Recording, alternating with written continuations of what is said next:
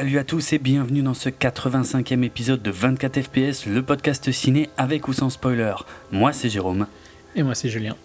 Et on va aborder évidemment le film euh, tant attendu de cette année 2015, Star Wars, le réveil de la force, Star Wars, The Force Awakens, Star Wars épisode 7, donc réalisé par JJ Abrams.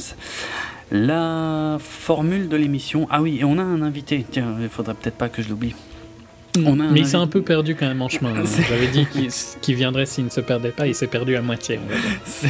Ouais, bon, c'est une version très, très déformée de la réalité, mais effectivement, on voulait euh, enregistrer donc cet épisode en compagnie de Jonathan de VHcast et Entre Podcast. Et euh, mais Jonathan, en fait, est en ce moment en voyage en Asie. Et c'est vrai qu'on a eu un peu de mal du coup, euh, parce qu'en plus, bah, ça tombe là dans, dans, la période des fêtes, tout ça. On a eu un peu de mal à caler nos agendas, euh, parce que, parce que, ouais, parce que plein de choses, parce que la préparation de l'épisode, parce que lui, euh, il bouge pas mal d'un jour à l'autre.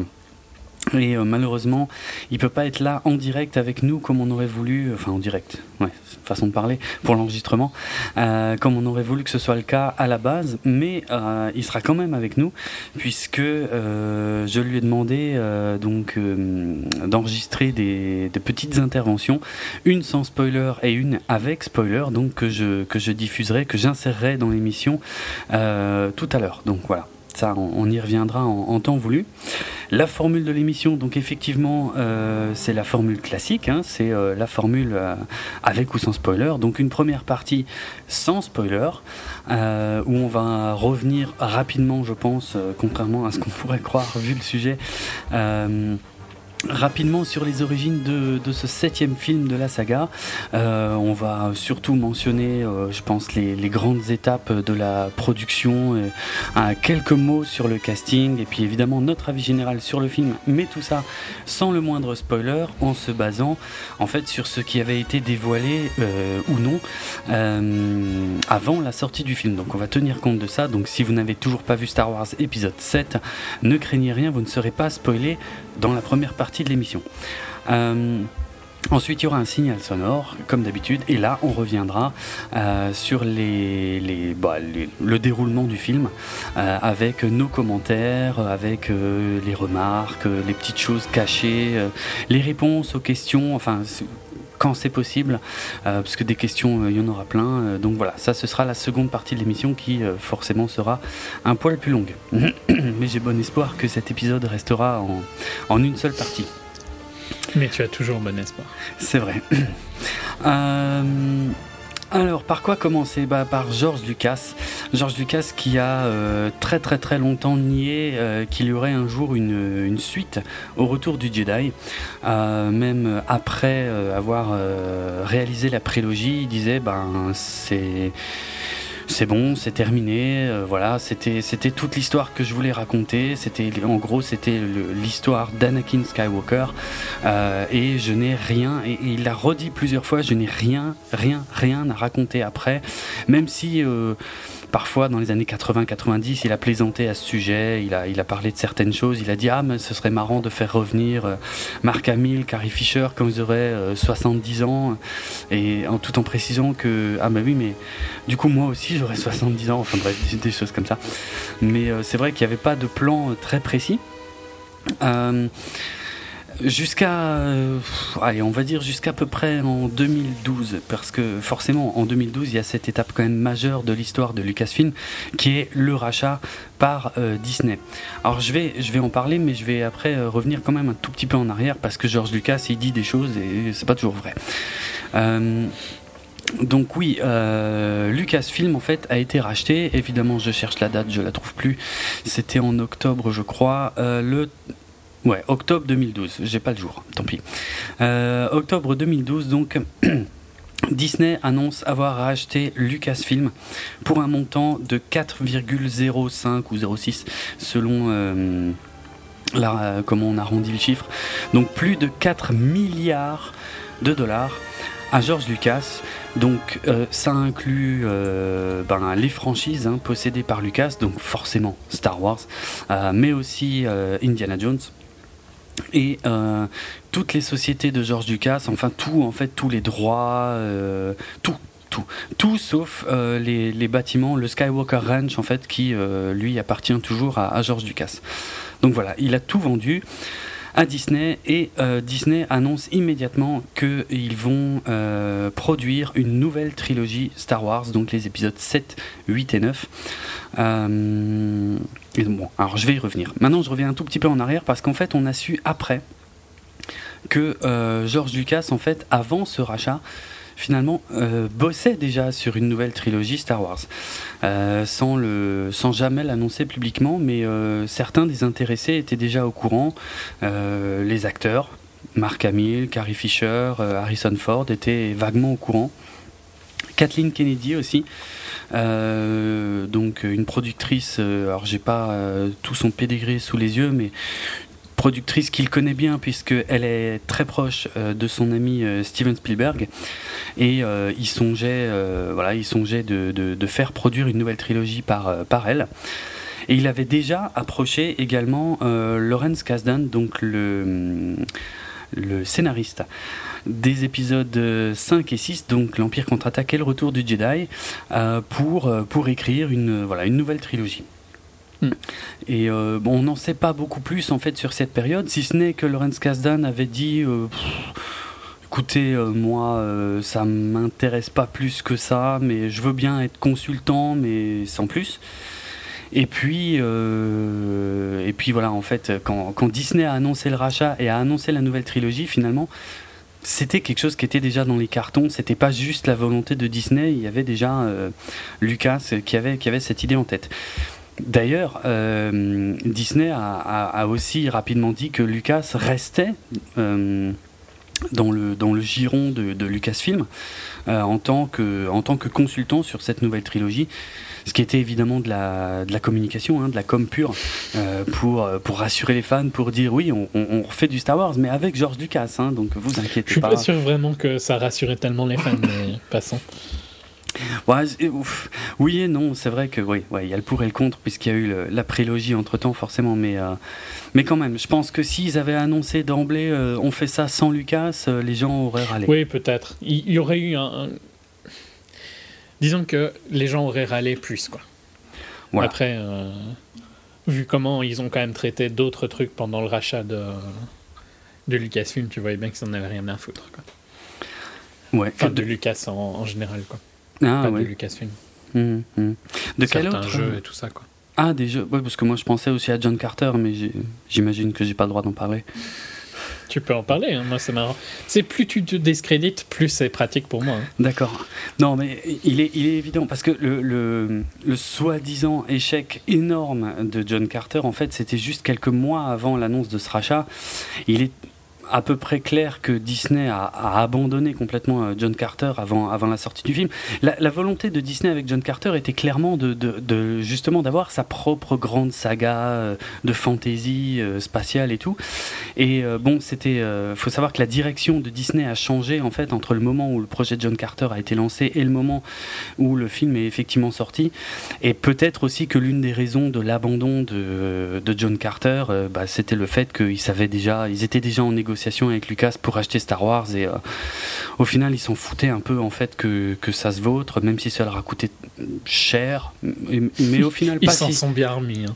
Ouais, pas si cher que ça hein, au final d'ailleurs, parce qu'ils avaient un peu abusé, euh, mais bref, on va pas refaire toute l'histoire de John Carter. Mais Par contre, euh, bon, je ne doute pas que c'est vraiment ce que tu penses, c'est qu'ils ont abandonné parce que c'est pas ah très important, mais ils ont aussi abandonné juste parce que c'était pas très bon, quoi. Et que de toute façon, ils allaient pas pouvoir construire une franchise sur ça. Ça, je suis pas d'accord. Bon, euh, mais bref, ils avaient plus envie de s'intéresser à John Carter, ça c'est sûr. Ils avaient d'autres trucs, c'est clair qu'ils avaient d'autres trucs euh, plus importants. Voilà. Euh, mais enfin, si ça avait été un truc excellent et que toutes les critiques avaient été positives, ils l'auraient pas abandonné de la même manière non plus ce serait trop long de refaire toute l'histoire de John Carter, mais les critiques étaient ultra négatives bien avant la sortie du film et ça n'avait aucun sens. Enfin bref. Bref, comme dit, ce... on, va déjà être un moment ensemble. Malheureusement, on va pas développer. non, oui, je veux dire, malheureusement, je ne vais pas pouvoir développer le, traitement injuste de John Carter maintenant, ce serait un peu hors sujet. Donc, Disney annonce la production euh, euh, d'un film, enfin d'une nouvelle trilogie. Euh, avec Kathleen Kennedy, qui devient la nouvelle présidente de Lucasfilm.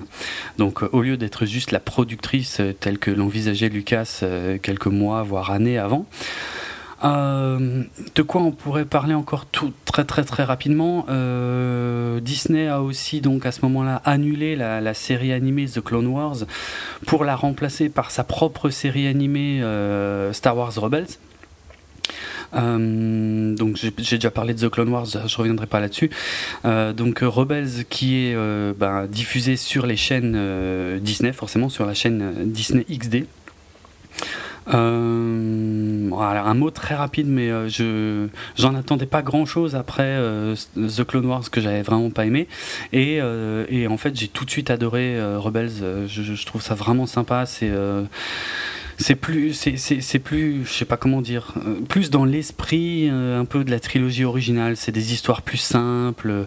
Donc ça se passe entre les épisodes 3 et 4. C'est avant euh, donc la destruction de la première étoile noire. Et en gros, c'est un, groupe de gens qui voilà qui se réunissent et qui et qui vont former, enfin qui vont rencontrer d'autres gens qui, qui, vont être vraiment à la base de ce qui va être la, la rébellion contre contre l'empire. C'est bon enfant, c'est simple, c'est marrant. Il y a énormément de, petites références cachées, euh, aussi bien euh, au dessin, encore lui, de Ralph McQuarrie. Euh, il y a des designs de personnages inspirés de dessins de Ralph McQuarrie, des vaisseaux, enfin il. Et puis plein de références à l'univers, l'ancien univers étendu, ça je vais en parler aussi. Bref, j'aime beaucoup Star Wars Rebels, je trouve que même si ça reste une série très pour les enfants, euh, qui semble bénéficier de beaucoup moins de moyens et de budget que, que The Clone Wars. Euh, je, trouve ça, je trouve ça vraiment très sympa. Voilà, je ne ferai pas plus long là-dessus. Euh, qu'est-ce que je voulais dire encore? Justement, l'univers étendu, je crois que ça a été annoncé en 2014 par Disney.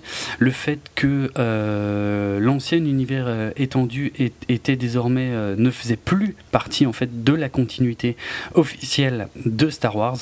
ce qui, même si c'était une, une annonce extrêmement choquante pour les fans les plus hardcore, je pense qu'elle a beaucoup de sens euh, en termes de, business, en termes de liberté créative. Hein. c'est comme ça qu'ils l'ont défendu, mais ça me paraît juste, euh, puisque pour euh, pour partir sur leur nouvelle trilogie, donc ils ont dit que voilà, qu'ils ne tiendraient absolument pas compte de l'univers étendu et que ce serait pas du tout une adaptation, par exemple, de la trilogie de Timothy Zahn ou de choses comme ça. C'est voilà, ça ne fait plus partie de la continuité. Euh, c'était bien, euh, mais euh, ils veulent avoir la liberté de faire absolument ce qu'ils veulent et de repartir sur absolument ce qu'ils veulent.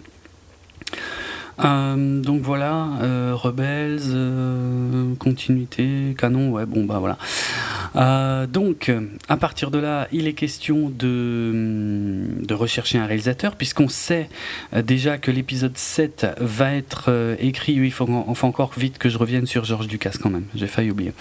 George Lucas, donc qui est consultant, fait part de ses idées euh, en ce qui concerne la nouvelle trilogie. Donc il écrit ce qu'on appelle des, traitements euh, qui donnent voilà, des, idées de direction de, ce que doivent, euh, de ce que devraient raconter ces nouveaux films.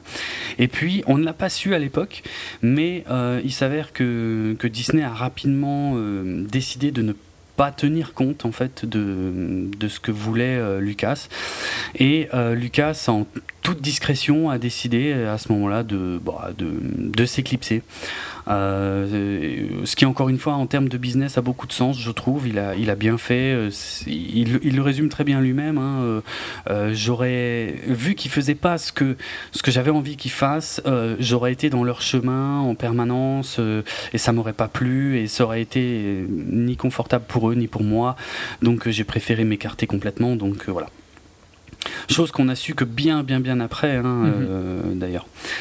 Euh, donc euh, oui, on savait aussi assez tôt que c'était Michael Arndt qui devait écrire le scénario de l'épisode 7. Alors, tu veux peut-être nous parler un tout petit peu de, Michael Arndt? Ouais, ok. Donc, scénariste qui a pas écrit des tonnes, des tonnes de trucs, mais il a notamment écrit Little Miss Sunshine et Toy Story 3. Il est surtout connu pour ces deux-là. Hein. Mhm. Euh, il a eu un Oscar, non, il me semble, pour un des deux. J'ai un petit doute maintenant. Euh,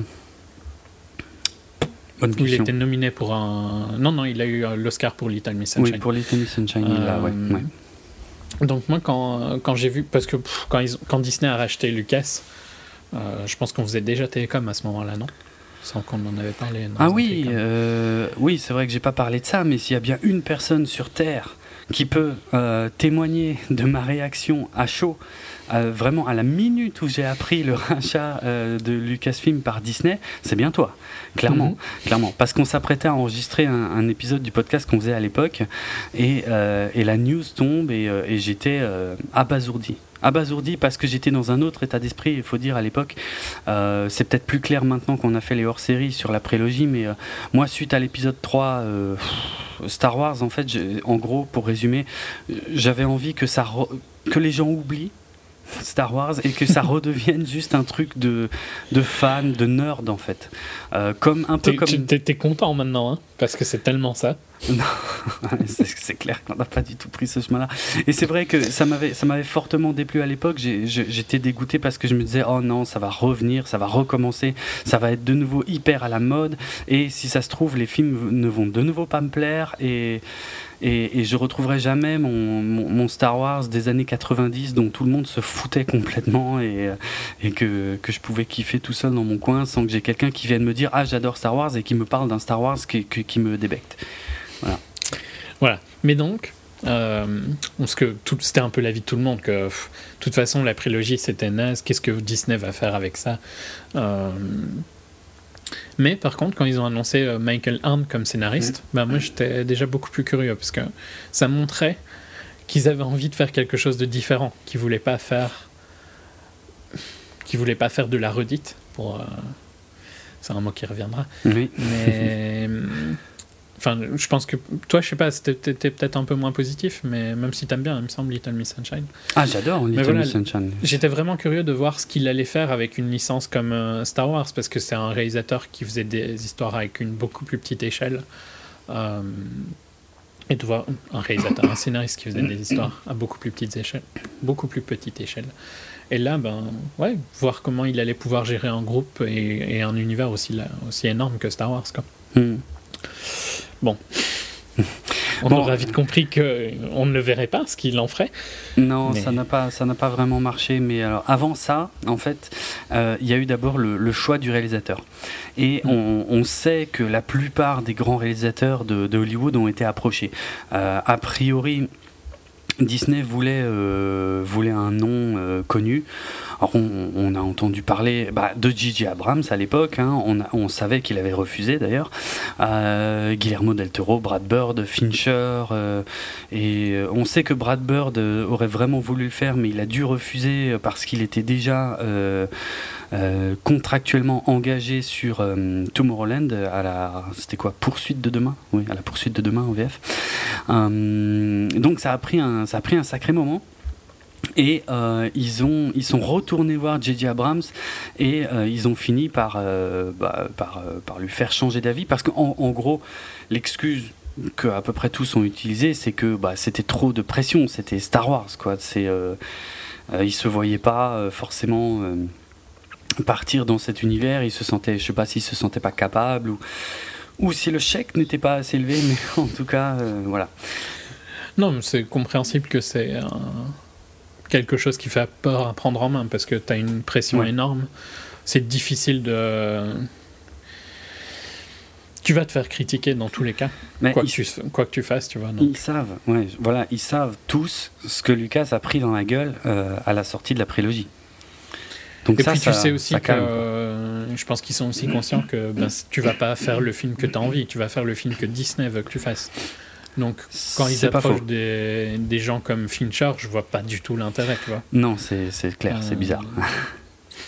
En plus, Fincher euh, a historiquement un, un- un passif assez euh, contre les studios assez important. Ah Donc, oui, oui, les, les films de commande, les films de franchise, de commande, en ce qui concerne Fincher, je pense qu'il est dégoûté à vie.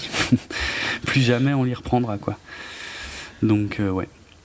Pareil pour un mec comme Del Toro qui a un univers à lui, même si je suis pas ultra fan de Guillermo Del Toro, je peux pas lui enlever que quand tu vois un film de Del Toro, tu sais que c'est un film de Del Toro. Ouais, ouais. Euh, je, enfin, ça me paraît logique que quasiment tout le monde soit, soit pas motivé par faire un, Star Wars. Quoi. Ouais. Euh, mais voilà, finalement, euh, Abrams a fini par accepter, donc probablement aussi grâce à un plus gros chèque. Puis tant qu'à faire un film de commande, autant aller vers celui qui fait les meilleurs films de commande. Ah, là je suis. Ouais, ouais, je suis assez d'accord, ouais, oui. c'est vrai. C'est vrai, il a fait ses preuves avec euh, Star Trek. Enfin, je sais que ce sont des films qui ne plaisent pas à tout le monde. Moi, j'ai beaucoup aimé les deux. il, a, largement fait le reboot qu'il devait faire pour Star Trek, je trouve. Il l'a mis euh, à jour dans une nouvelle génération. Je mhm. euh. je suis pas fan du tout de Star Trek et les films fonctionnent. Donc s'il fait la même chose pour Star Wars, c'est logique qu'il soit intéressé par ça. Parce qu'il n'y a rien de. C'est le, c'est le bon niveau de fanservice, je dirais, dans Star Trek. C'est euh, des petits rappels pour les fans, mais euh, assez ouvert pour euh, une nouvelle génération. Mhm. Donc, même si Star Wars, c'est pas vraiment la même franchise que Star Trek, dans le sens où je trouve que Star Wars est dix fois plus international que Star Trek et beaucoup plus US. Quoi. Ça dépend des pays parce que tu vois, en Allemagne, ils te diraient pas ça. En Allemagne, Star Trek, c'est énorme. C'est nous, francophones, en fait, euh, d'Europe, on a eu l'accès à Star Trek très très très tardivement, quasiment 20 ans après la série originale. Mm. Donc on n'a pas le, le, même culte, en fait. Mais bon. Ouais. Mais, enfin, globalement, je trouve que Star Wars a un appel plus, plus général que Star Trek. Un appel un peu plus oui, probable probable. Euh, plus nerd, je sais pas, mais plus général, par contre, oui. Hmm. Plus geek, si tu préfères. mais euh, d'ailleurs, il y a une, une chose que bon, la plupart des gens savent maintenant, c'est que J.J. Abrams a toujours dit qu'il aimait pas Star Trek, euh, qu'il n'était pas du tout fan, alors qu'au contraire, il était ultra fan, de... Star Wars. Voilà. Mais je ne veux pas en dire plus sur ce sujet pour l'instant. Bref, donc on était voilà à ce moment-là dans cette optique d'un film donc réalisé par J.J. Abrams et écrit par Michael Hand. Sauf que on a appris euh, ben euh, fin 2013 que ça commençait à coincer en fait avec Michael Hand. Alors pour plusieurs raisons. A priori, le script de Michael Arndt. Quasiment quand même un an après, hein, il me semble, parce que ça avait été annoncé assez vite que Arndt. Euh, était scénariste. Ouais, ouais, ouais, ouais, ouais c'est ça. Un an après, un an après le rachat, euh, ben ça va plus trop avec Arndt. Euh, il semblerait que son script euh, ne corresponde pas vraiment aux attentes de Disney et, et que donc on lui demande de continuer à travailler dessus, de réécrire tout ça. Et euh, Arndt demande 18, mois supplémentaires pour finir son script. Or, euh, selon le, planning, euh, j'imagine extrêmement précis, mis en place par Disney, eh ben, il faut que ce soit fini dans les 6 mois. Donc, Arndt est écarté du projet. Et c'est J.J. Abrams lui-même, avec l'aide de Lawrence Kasdan, euh, qui était de toute façon annoncé comme, euh, comme consultant hein, depuis, mais donc comme dit, même avant en fait le, rachat par Disney. Lawrence Kasdan, donc, je le rappelle, euh, scénariste de L'Empire contre-attaque et Le Retour du Jedi, qui, qui revient donc écrire sur la saga, donc avec l'aide de J.J. Abrams. Alors, Là, c'est pareil, il y, a des, y a des déclarations contradictoires parce qu'ils ont eu tendance à dire qu'ils sont repartis de zéro, ce qui n'est pas tout à fait vrai. On sait aujourd'hui qu'il y a des quelques petits éléments euh, qui, qui, subsistent en fait du, du, scénar de Michael Arndt. De toute façon, la meilleure preuve, c'est que Michael Arndt est crédité, euh, est toujours crédité. Donc aujourd'hui, à la sortie de l'épisode 7, mais bon, ils ont quand même euh, re. Je pense qu'ils ont dû réutiliser, je sais pas, des personnages, des choses comme ça. Et, Oui, de toute façon, enfin, c'est peut-être ma vision du cinéma de Arndt qui, qui me fait dire ça, mais j'ai pas l'impression qu'il y a beaucoup de lui qui reste dans le scénario. Quoi. Ça doit être les trucs génériques en gros qui restent. Euh. J'ai quand même un ou deux éléments euh, qu'il a dévoilés dans des interviews, mais dont je parlerai dans la partie spoiler parce que là ça, ça, dévoilerait, euh, ça dévoilerait trop de choses et puis on pourrait pas expliquer en fait en quoi c'est différent par rapport à ce qui a été fait. Enfin voilà. Euh, Abrams, Lawrence Kasdan, c'est parti, ils écrivent. Euh, évidemment, en même temps, euh, ben, ils recherchent, ils recherchent des acteurs parce que on a su quand même. Et le film est repoussé aussi à ce moment-là. Ce qui me semble que quand ils ont remplacé Arndt, ils ont repoussé le film, qui donc sautait sur son jour de sortie de Memorial Day Weekend. C'est ça, voilà, il ne, sortait plus donc au mois de mai comme c'est traditionnellement le cas, mais il était repoussé à la fin de l'année 2015.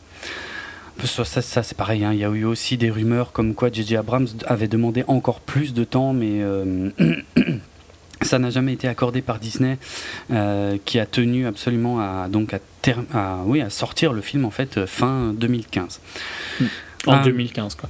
En 2015, euh, voilà. D'un point de vue purement fan, je trouve ça hallucinant qu'ils aient pas repoussé à mai 2016.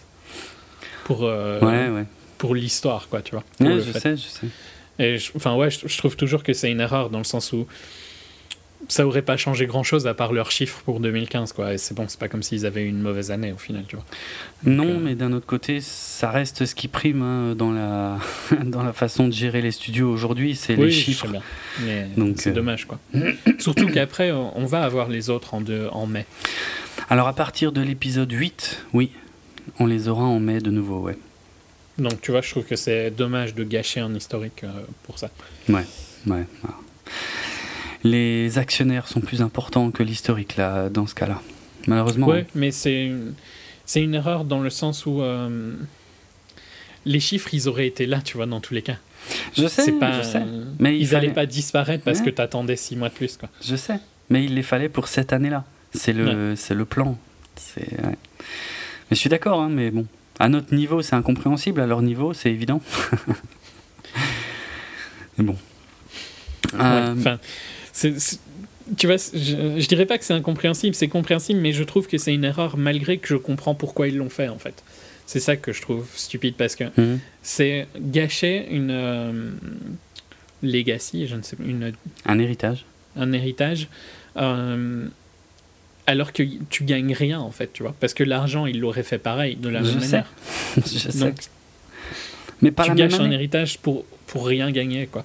Si, t'as tes dividendes d'une année plus tôt.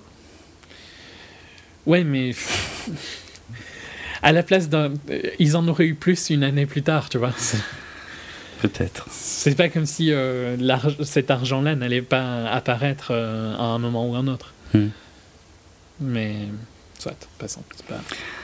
Euh, un petit mot sur l'équipe technique impliquée dans l'épisode 7. Quelques noms connus, en fait, c'est juste pour les mentionner euh, parce que euh, on a de toute façon une partie des proches habituels de de JJ Abrams, donc c'est pas forcément eux qui m'intéressent, mais euh, je voulais dire que Ben Burt, le sound designer historique de la saga, est toujours sound designer sur l'épisode 7, aidé de Matthew Wood, qui avait lui, qui est beaucoup plus jeune et qui a surtout travaillé sur la prélogie. Hein, j'en ai ai parlé dans les hors-séries prélogie, puisque c'est lui qui avait fait au final la voix du général Grievous. Euh, dans le générique euh, de fin du film, j'ai aussi repéré le nom de. j'ai oublié son nom. euh, Duke Chang, voilà. Duke Chang, donc, qui était le, designer principal de, de la prélogie. Euh, là, je sais pas exactement sur quoi il a collaboré, mais en tout cas, il est, il est toujours là. Donc voilà, eux, je, tenais à les mentionner donc des acteurs, euh, enfin c'est pas des acteurs mais des, des, techniciens historiques de la saga Star Wars, ils sont toujours là et je voulais aussi mentionner le fait que euh, le directeur photo Daniel Mindel, dont j'ai pas du tout pensé à vérifier les travaux passés, euh, a tenu à tourner le film en 35 mm. Donc c'est le premier Star Wars à être retourné en 35 mm depuis l'épisode 1 qui avait été partiellement aussi tourné en 35 mm.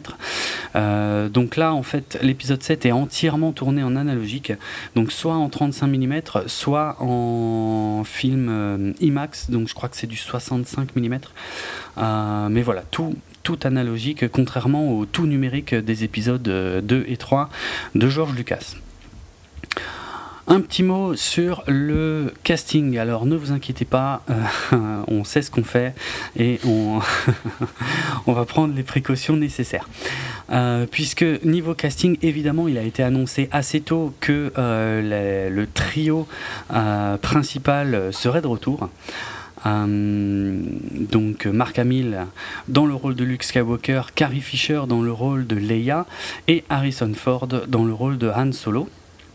Donc ils sont bien là. Euh, je vais quand même mentionner rapidement le fait que Wedge Antilles euh, n'est pas présent puisque l'acteur, euh, j'ai oublié son nom, donc le, tonton de Ewan McGregor, hein, pour ceux qui se rappellent de mhm. l'anecdote, il, a, il a refusé en fait d'apparaître dans le film. je sais plus, je crois qu'il a répondu à un truc dans le genre ça m'ennuierait. Donc voilà, moi ça me fait, ça enfin c'est juste mon perso préféré, mais enfin c'est pas grave. Euh, bon, donc tant pis. Tu t'en remettras, Ouais, probablement. Euh, et puis beaucoup de gens, euh, beaucoup plus de gens ont en revanche noté l'absence de Lando Calrissian. Donc là, je sais pas quels sont les plans de, de Disney. Ils ont jamais vraiment beaucoup communiqué là-dessus, mais euh, avec un peu de chance, peut-être il, reviendra dans les, dans les suites, hein, parce que voilà. Je sais pas, j'espère. Hein. c'est un, un, vœu, je n'ai aucune info euh, à ce sujet. Donc. Euh, spoil Non, on spoil rien. Tu spoil sans savoir. De ça se trouve, ah. tu spoil sans savoir. Hein. Ah c'est le risque. Ah oui, mais spoiler sans savoir, est-ce que c'est spoiler Bah non. Difficile à dire. Bah non. Bah non. N'importe quoi. Arrête. Arrête, tu me rappelles des mauvais souvenirs d'une époque très lointaine sur un forum euh, consacré à la saga Metal Gear Solid. C'était avant la, sortie de Metal Gear Solid 3. J'avais fait part de mes théories euh, sur ce que pourrait être l'histoire euh, du jeu en basant sur les trailers. Il y avait des mecs qui m'avaient pris la tête, qui m'avaient dit arrête, tu spoil. Je dis qu'est-ce que je spoil? Je travaille pas chez Kojima. c'est pas du spoil, n'importe quoi. Ah, si t'as raison, c'est un spoil non, pour moi, c'est pas du spoil. Je pas d'accord. Non, vraiment pas. Donc là, on va euh, nommer les principaux acteurs du film et euh, donner un avis très rapide sur leur rôle, même si on n'expliquera pas forcément leur rôle. Donc Harrison Ford, évidemment, dans le rôle de Han Solo. Euh, eh ben moi j'ai envie de dire c'est l'une des plus belles surprises du film. Surprise Ah oui, oui, bah, parce qu'il y a eu euh, Indiana Jones et le royaume du crâne de cristal. et, franchement, euh, ça faisait presque pitié en fait. Et euh, j'avais un peu peur, tu vois. Enfin, les trois, hein, ils me faisaient peur. ce que je me Surprise dans le sens où il est excellent. Bah, c'est ça. C'est pour ça. Ah oui, oui. Ouais, non. c'est vrai que. On pouvait pas espérer mieux. Non. Non, il est en forme, il... Euh, il a envie d'être là. Ouais, c'est ça, il a l'air tellement heureux d'être là, il s'amuse. Franchement, c'est... Euh, waouh, quoi. C'est un, des, un des principaux euh, points positifs pour moi de l'épisode 7, c'est Han Solo, quoi. Vraiment excellent, quoi. J'en attendais pas autant, j'aurais jamais imaginé qu'il... Ouais, non, qu'il soit autant là, et ça fait ultra plaisir de le retrouver. Mm. Et... Tu sens qu'il est impliqué dans le film où il est. Hein. À l'inverse de. Ouais. À l'inverse de Marc Hamill, par exemple voilà, c'est différent. Non, c'est pas ça que je. Non, mais juste à l'inverse d'acteurs, tu vois, comme ça, qui reviennent dans des franchises pour ah de l'argent. Ah oui, oui, oui, c'est vrai, c'est vrai. Euh, non, mais c'est. Ouais. T'as l'impression qu'il est content, en fait, de faire Star Wars, même si euh, maintenant on a su combien il a été payé. Il, est, il a des raisons d'être content. Ouais. Euh, tu sens pas que c'est pour l'argent qu'il est là. T'as mm. l'impression qu'il est là parce qu'il a envie d'être là. Et rien que pour ça, ça fait plaisir. Et c'est d'autant plus surprenant que Harrison Ford n'a jamais été un grand fan de Star Wars. Euh, et donc, euh, ouais, c'est déjà bien qu'il ait accepté le rôle. Et, et qu'en plus, il s'amuse. Ça fait vraiment, vraiment plaisir. Franchement. En plus, comme dit Harrison Ford, il est un peu spécial. Euh, il mm. a un rapport au public qui est assez étrange. Hein. bon, il dit ce qu'il pense au moins. Il n'est pas, il est pas langue de bois. Quand quelque chose l'emmerde, il le dit. Et quand il n'a pas envie de faire un truc, il le fait pas. Donc voilà, ça fait plaisir qu'il soit là, qu'il s'éclate, euh, ça fait plaisir de le voir. Moi, je, c'est vraiment l'un des principaux points positifs du film. Marc Hamill, je dirais pas grand chose, mais euh, il a été extrêmement absent de la campagne du promo du film et il y a une raison à ça. Euh, tout ce que je dirais, c'est que ça fait plaisir de le voir. Voilà. J'en dirai pas plus. Il est assez classe, ça m'a surpris. Ouais. Parce que le Mark Hamill de. C'était dans quel film où il avait l'air vraiment ridicule? Dans Kingsman. Euh, dans Kingsman ouais. Il avait l'air particulièrement ridicule, tu trouves pas? Et je m'étais dit, comment est-ce qu'ils vont arriver à rendre ce machin-là un peu classe pour Star Wars Force Awakens? Et bah, ils y sont arrivés. Il faut savoir que Mark Hamill et Carrie Fisher ont eu droit à un coach et, un, et aussi à un régime imposé par Disney. Oui, bah, ça se voit. oui, ça se voit. En tout cas pour lui, je sais pas exactement si ça se voit vraiment pour, Carrie Fisher, mais lui, c'est flagrant quand tu le vois dans Kingsman et dans Force Awakens. Ouais, ouais. Bah, pour Carrie Fisher, en fait, je trouve que ça se voit beaucoup aussi. Hein. Euh, euh, je l'avais vu euh, ces dernières années et Bon, enfin, elle était comme elle était, mais je, voilà. D'ailleurs, elle s'en est plein. Bon, parce que pareil, elle a, elle a un sacré franc-parler aussi, Carrie Fisher. Et euh, même récemment, dans des interviews, elle a expliqué bon, bah, ils m'ont imposé ce, régime. Ça m'a rappelé plein de mauvais souvenirs, puisque déjà, à l'époque de l'épisode 4, quand elle avait été castée, euh, on lui avait imposé un régime, euh, et euh, si elle le faisait pas, c'était. Enfin, la menace, c'était qu'ils allaient rappeler Jodie Foster pour faire la princesse Leia à, à sa place. Et ça l'a un peu trauma, parce qu'elle flippait vraiment à l'époque qu'ils appellent, euh, qu'ils appellent Jodie Foster. À mon avis, elle flippait maintenant aussi. Hein. oui. On peut pas dire que sa carrière est. Non, mais après, ouais. Mais c'est comme Marc Hamill, je veux dire. Euh, si vraiment. de toute façon, euh, personne n'est indispensable dans le sens où si vraiment ils veulent pas ou si vraiment ils font pas d'efforts, on réécrit un peu le script et puis on les a. Ah, oui, à fait. N'oublions jamais, jamais George McFly. N'oublions jamais, personne n'est indispensable dans une saga. Ça me fait tellement chier que George McFly soit pas dans Le Retour le futur 1 et 2. Mais bon, voilà, il a, il a eu les yeux plus gros que le ventre, et ben, et ben ils l'ont euh, ils l'ont viré de l'histoire, hein, tout simplement.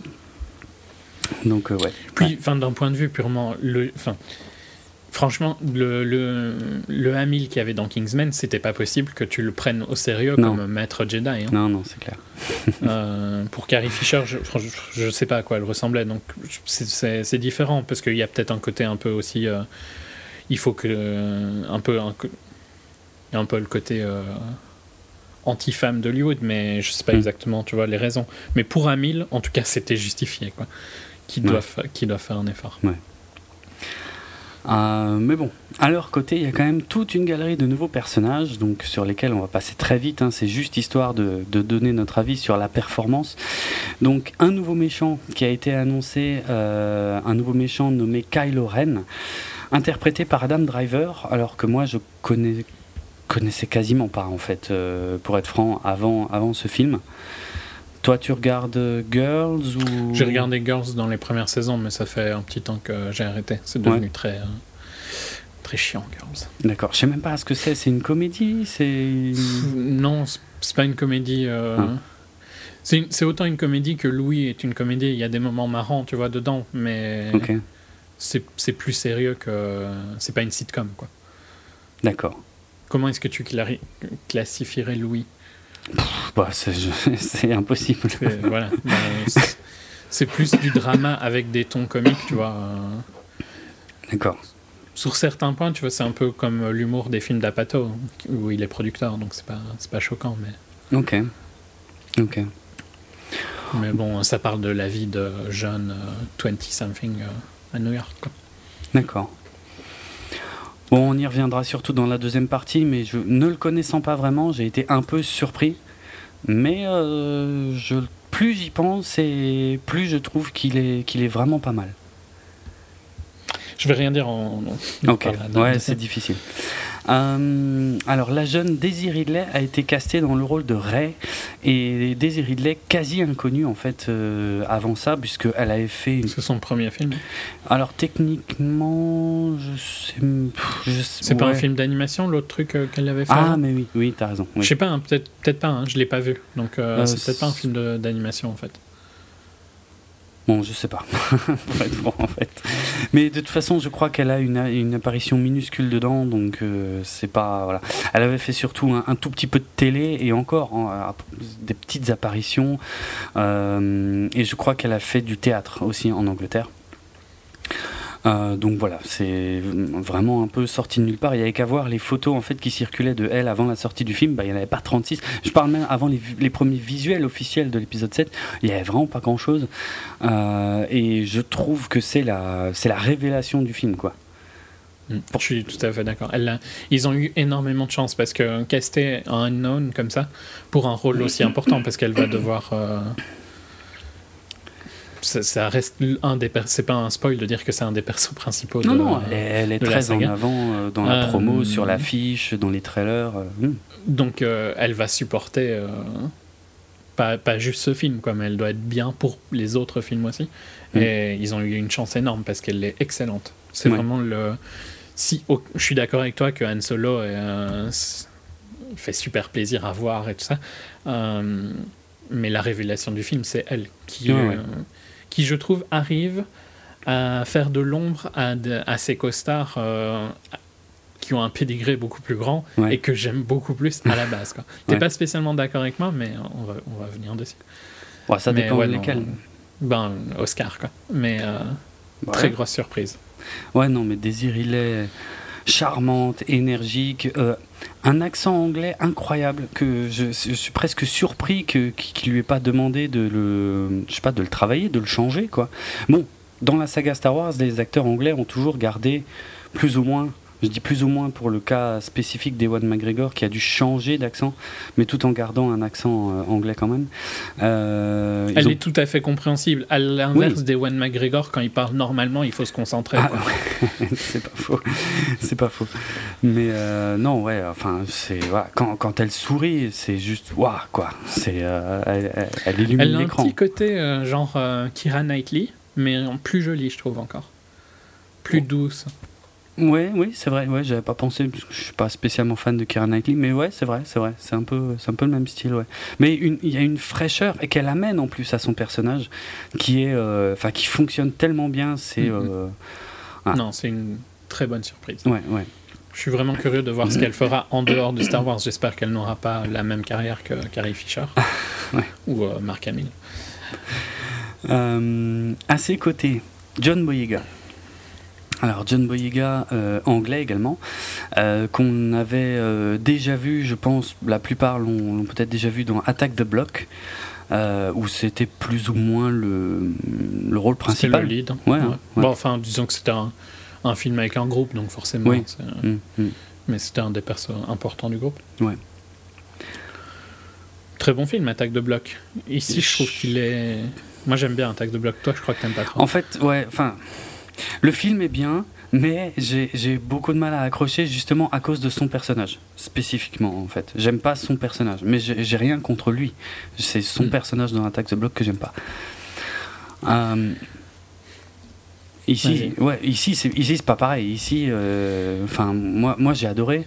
Euh, moi j'aime. Enfin, c'est pas qu'il est mauvais, mais je trouve je trouve pas que son perso soit passionnant, mais j'ai plus des problèmes sur son perso en lui-même que sur son jeu. Quoi. mais j'en parlerai dans la partie spoiler. Euh... Ouais, c'est pareil, je trouve qu'il a beaucoup d'énergie, qu'il est, euh, qu'il est quand même bien présent et, euh, et, tout de suite attachant en fait, hein, que ce soit Ray ou, euh, Finn, tout de suite, je sais pas, moi j'ai accroché immédiatement au perso quoi. Un, exploit que la prélogie n'a jamais réussi à faire, sauf peut-être dans le cas de Qui-Gon Jinn. Mais encore, c'était un acteur connu, donc c'était différent. Euh, là, les deux vraiment, euh, ils ont une telle énergie. non, ouais, ouais, je suis accro tout de suite. Hmm. J'ai eu ça avec euh, Daisy, mais moins avec lui. Il fonctionne moins qu'elle pour moi. D'accord. Euh, Oscar Isaac, dont on parle euh, régulièrement, hein, surtout depuis un an, un an et demi dans 24 FPS, dans le rôle de Poe Dameron, donc un, pilote. donc on a déjà parlé de lui. Hein, oui, bah c'est un peu comme Arn, c'est le genre de, de, casting qui me, qui me donnait confiance dans Star Wars. Mhm. Après, euh, euh, il a des moments que je trouve vraiment hallucinants, qui sont excellents. Genre, rien qu'au début, il a un moment où il dit c'est moi qui parle en premier ou c'est toi qui parles en hmm. premier. C'est excellent parce qu'il le joue super bien. extraordinaire. Mais pareil que pour Boyega, son perso en lui-même, il est pas super bien écrit. C'est plus un problème de scénario que lui, quoi. Oui, lui, il est toujours excellent. Moi, j'avais de grosses attentes en le concernant parce que j'aime beaucoup l'acteur. Et puis, rien que le fait de me dire que, que c'était un pilote, pour moi, c'est bon. C'était déjà quasiment mon perso préféré avant la sortie du film. Et c'est vrai que je suis un peu déçu, euh, mais pas par l'acteur du tout. Non, je, suis plus déçu par un, manque de présence, des choses comme ça que, que par, par lui. Quoi. Quand je disais que Daisy Radley arrive à, à, lui faire de l'ombre, c'est plus c'est pas vraiment sur le jeu d'acteur, c'est plus sur le fait qu'elle elle, elle est présente, donc tu t'accroches, tu t'attaches à elle, que je trouve que tu peux pas t'attacher à Poe, euh, dans le sens où il est pas, il est pas assez là, quoi. Et hmm. on lui donne pas assez à faire. Ouais. Mais on en parlera pareil pendant les spoils.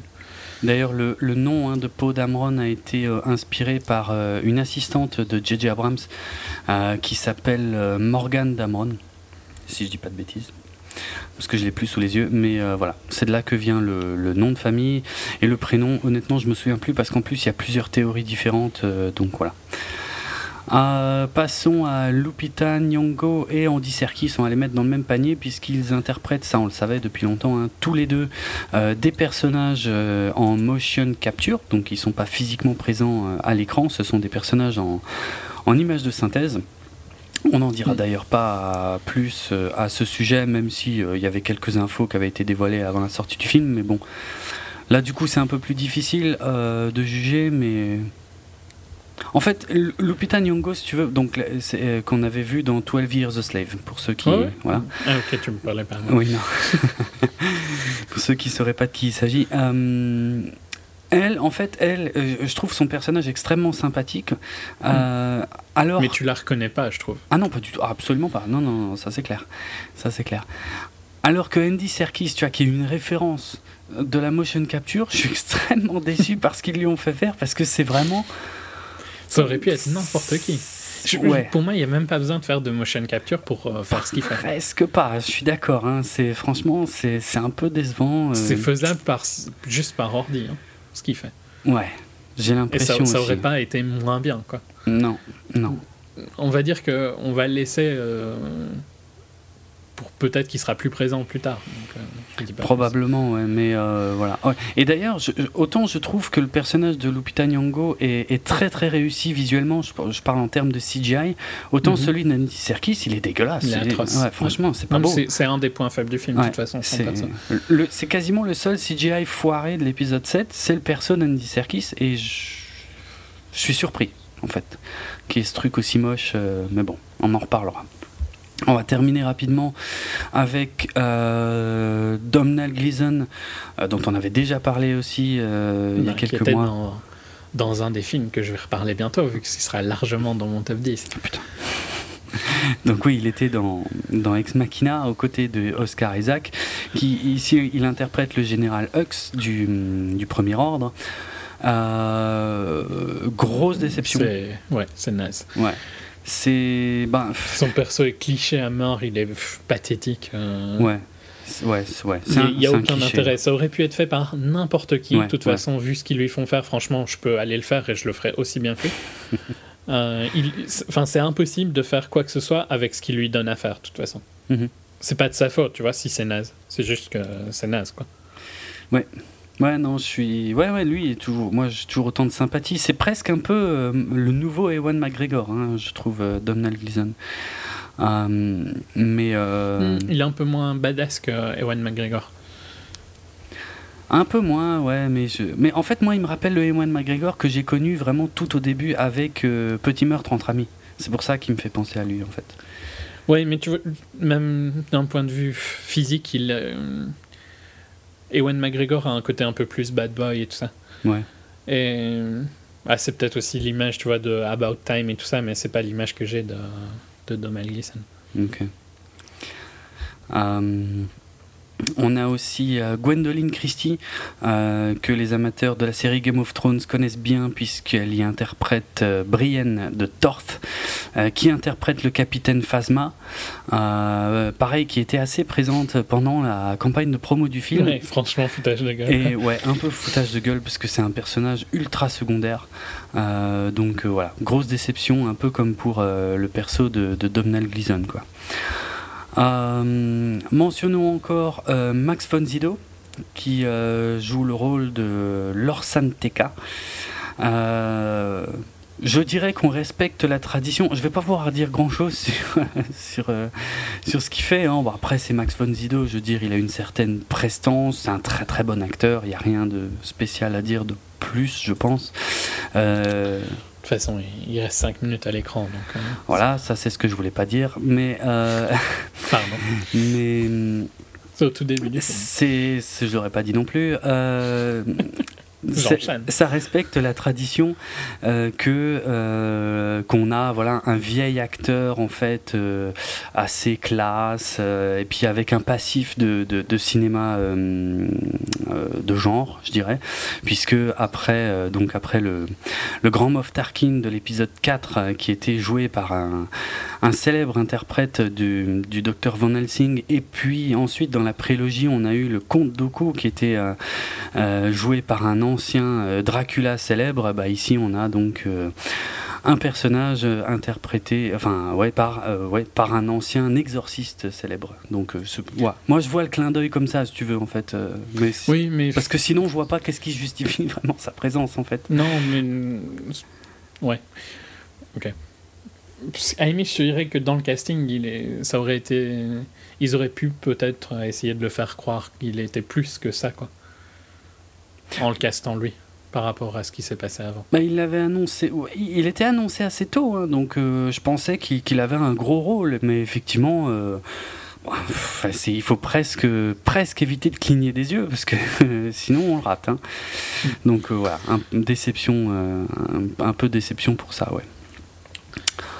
Euh, et je pense c'est à peu près tout ce qu'on va euh, mentionner pour le moment, parce qu'après, il y a, y a, diverses présences et caméos euh, de plus ou moins grande importance, mais qu'on mentionnera plus tard.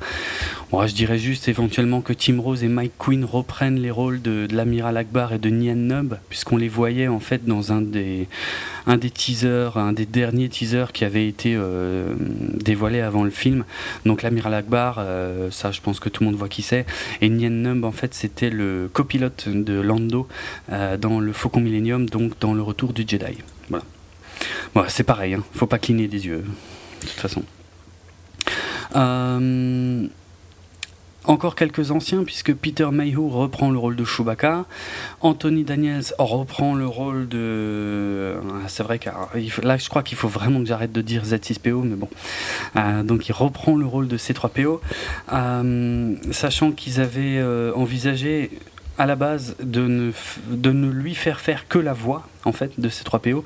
Or euh, ils ont euh, reconstruit en fait le, costume de ces 3 PO euh, pour que l'acteur puisse entrer dedans et, l'interpréter vraiment comme, comme à l'époque. Donc c'est le cas. tandis que dans le cas de Kenny Baker, c'est un peu plus compliqué. Donc pour R2D2. Euh, puisque, comme je l'avais déjà mentionné, dans, dans le premier hors-série qu'on avait fait, Anthony Daniels et Kenny Baker n'ont jamais pu se blairer. Euh, ils se détestent vraiment. Euh, et quand on avait demandé à Anthony Daniels donc qu'est-ce que ça lui avait fait de, de retourner sur le tournage d'un Star Wars et puis de retrouver Kenny Baker dans le rôle de R2D2, il avait répondu Kenny Baker, je l'ai jamais vu, il n'était pas là. Et ça a été un peu clarifié en fait ensuite parce que Kenny Baker est, est crédité finalement comme consultant en fait pour R2D2 à son âge. En même temps, euh, ça aurait été cruel d'aller le, remettre euh, dans, euh, dans R2D2 quoi. Franchement, c'est bon. Je crois qu'il a assez donné. Euh, qu'est-ce que j'aurais oublié? La musique, peut-être, on va. Ah, et puis les lieux de tournage, bon, il n'y en a pas 36. Hein. le film a été principalement tourné en studio, dans les studios Pinewood, donc en Angleterre, euh, mais aussi avec des prises de vue euh, en Irlande et des prises de vue ben, en Angleterre, bah, près des studios Pinewood, et également dans le désert à Abu Dhabi, donc pour une nouvelle planète désertique. Et c'est à peu près tout. Euh, et puis pour la musique, c'est évidemment John Williams qui revient. Euh, j'ai quelques réserves là-dessus, euh, même si... Il fait rien d'original. Hein. Bah, non, c'est vrai que voilà, c'est surtout la Les première seuls fois. moments, c'est quand ça reprend des thèmes euh, que tu connais. hein. Ouais, ouais, c'est pas faux. Euh, même si, à force d'écouter la BO, je trouve que le thème de, de Ray, euh, il y a un petit quelque chose. Mais en fait, c'est assez différent de ce qu'il a fait jusqu'ici pour les thèmes des personnages. Parce qu'avant, c'était quand même des grandes envolées, euh, les thèmes et tout. Et puis, alors que là, le thème de Ray, le seul qui se détache vraiment, en fait. Dans les nouveaux personnages, c'est vrai que c'est vraiment tout en douceur, tout en petites touches et tout, et euh, plus avec des choses presque qui- qu'il a faites euh, dans la saga Harry Potter, donc des petites touches, euh, des petites sonorités un peu différentes de, de ce qu'il a fait pour Star Wars jusque-là, mais dans l'ensemble, c'est pas une mauvaise musique hein, qu'il a faite, mais c'est vrai que ça manque un petit peu d'originalité, Mm. clairement. Euh, il faut savoir que de tout ce qu'a enregistré Williams, il y a quand même euh, une bonne heure de musique qui a été soit euh, complètement écartée, soit retravaillée euh, par euh, J.J. Abrams. Donc, euh, parce que pareil, je me suis replongé dans des, ans- dans des vieilles interviews, enfin d'il y a quelques mois, où il disait oui, il y aura un thème pour ça, un thème pour ça, un thème pour ça. Et quand, quand tu regardes le film, ben non. Donc, euh, est-ce que c'est fait, ça fait partie de ce qui a été écarté? C'est pas d'une, je sais pas. Voilà. Mais bon, c'est pas un mauvais, c'est pas une mauvaise BO, mais c'est vrai que j'en enfin, j'en attendais plus. Après, John Williams a largement fait ses preuves au cinéma, ça on est tous d'accord. Euh, donc je vais pas non plus le, le- le charger là-dessus. Il- Puis bon, il commence à être vieux. hein. voilà, il est pas tout jeune. Euh, en fait, je retrouve un peu les défauts de l'épisode 3. Euh, ouais. Mais je sais pas en fait si c'est ce qu'on lui demande ou si c'est lui qui, qui manque d'inspiration. Je sais pas. Mais voilà, c'est vrai que ça, ça se renouvelle pas trop en fait. C'est un petit peu dommage. Mais c'est, ça en fait pas un défaut du film pour autant. Non, c'est juste que euh, la musique ne deviendra pas inoubliable. Elle est juste euh, Non. bien pour le film. Quoi. Voilà, on est d'accord. Et sachant qu'une, que la musique d'une des séquences du film n'a pas été composée par John Williams, elle a été écrite par euh, euh, un certain Lin Manuel Miranda. Euh, donc voilà, ça c'était juste pour la petite note technique. Euh, Qu'est-ce que je pourrais dire encore? Le marketing et euh, oui, le marketing, oui, tiens, ça va être raccord. Non, mais je veux pas faire long sur le marketing. Le marketing, il est massif. C'est pas une surprise. euh, c'était très attendu.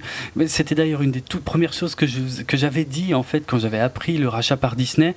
J'avais dit, mais vous verrez, euh, vous verrez que que le marketing de Disney vous fera presque regretter Lucas. Alors bon, c'était un peu exagéré, mais voilà, c'est on est quasiment dans les mêmes Oh, eaux. euh, moi, si. hein. Toi, Je si. trouve que c'est c'est plus insupportable euh, maintenant, mais c'est- on en a déjà parlé euh, peut-être pendant ou euh, hors podcast. C'est aussi fort probable que ce soit à cause d'Internet qui est beaucoup plus présent qu'il n'était en 99. Probablement parce que moi en Euh. 99 j'ai trouvé que c'était c'était comme maintenant voire un peu plus encore. Donc je je suis pas déboussolé, je suis pas surpris en fait par l'ampleur du marketing. Mais disons que, en plus d'être ultra présent dans la vie, tu te tapes euh, plein de trucs sur Internet, quoi. Et c'est c'est- inévitable, c'est ça qui est lourd. C'est- un des premiers films où c'est aussi flag que c'est inévitable. Mais je trouve pas ça surprenant non plus. Ah non, c'est pas surprenant, c'est juste chiant, quoi. Je peux comprendre. Je hein. trouve pas du tout que ce soit du bon marketing dans le sens où c'est du matraquage, quoi.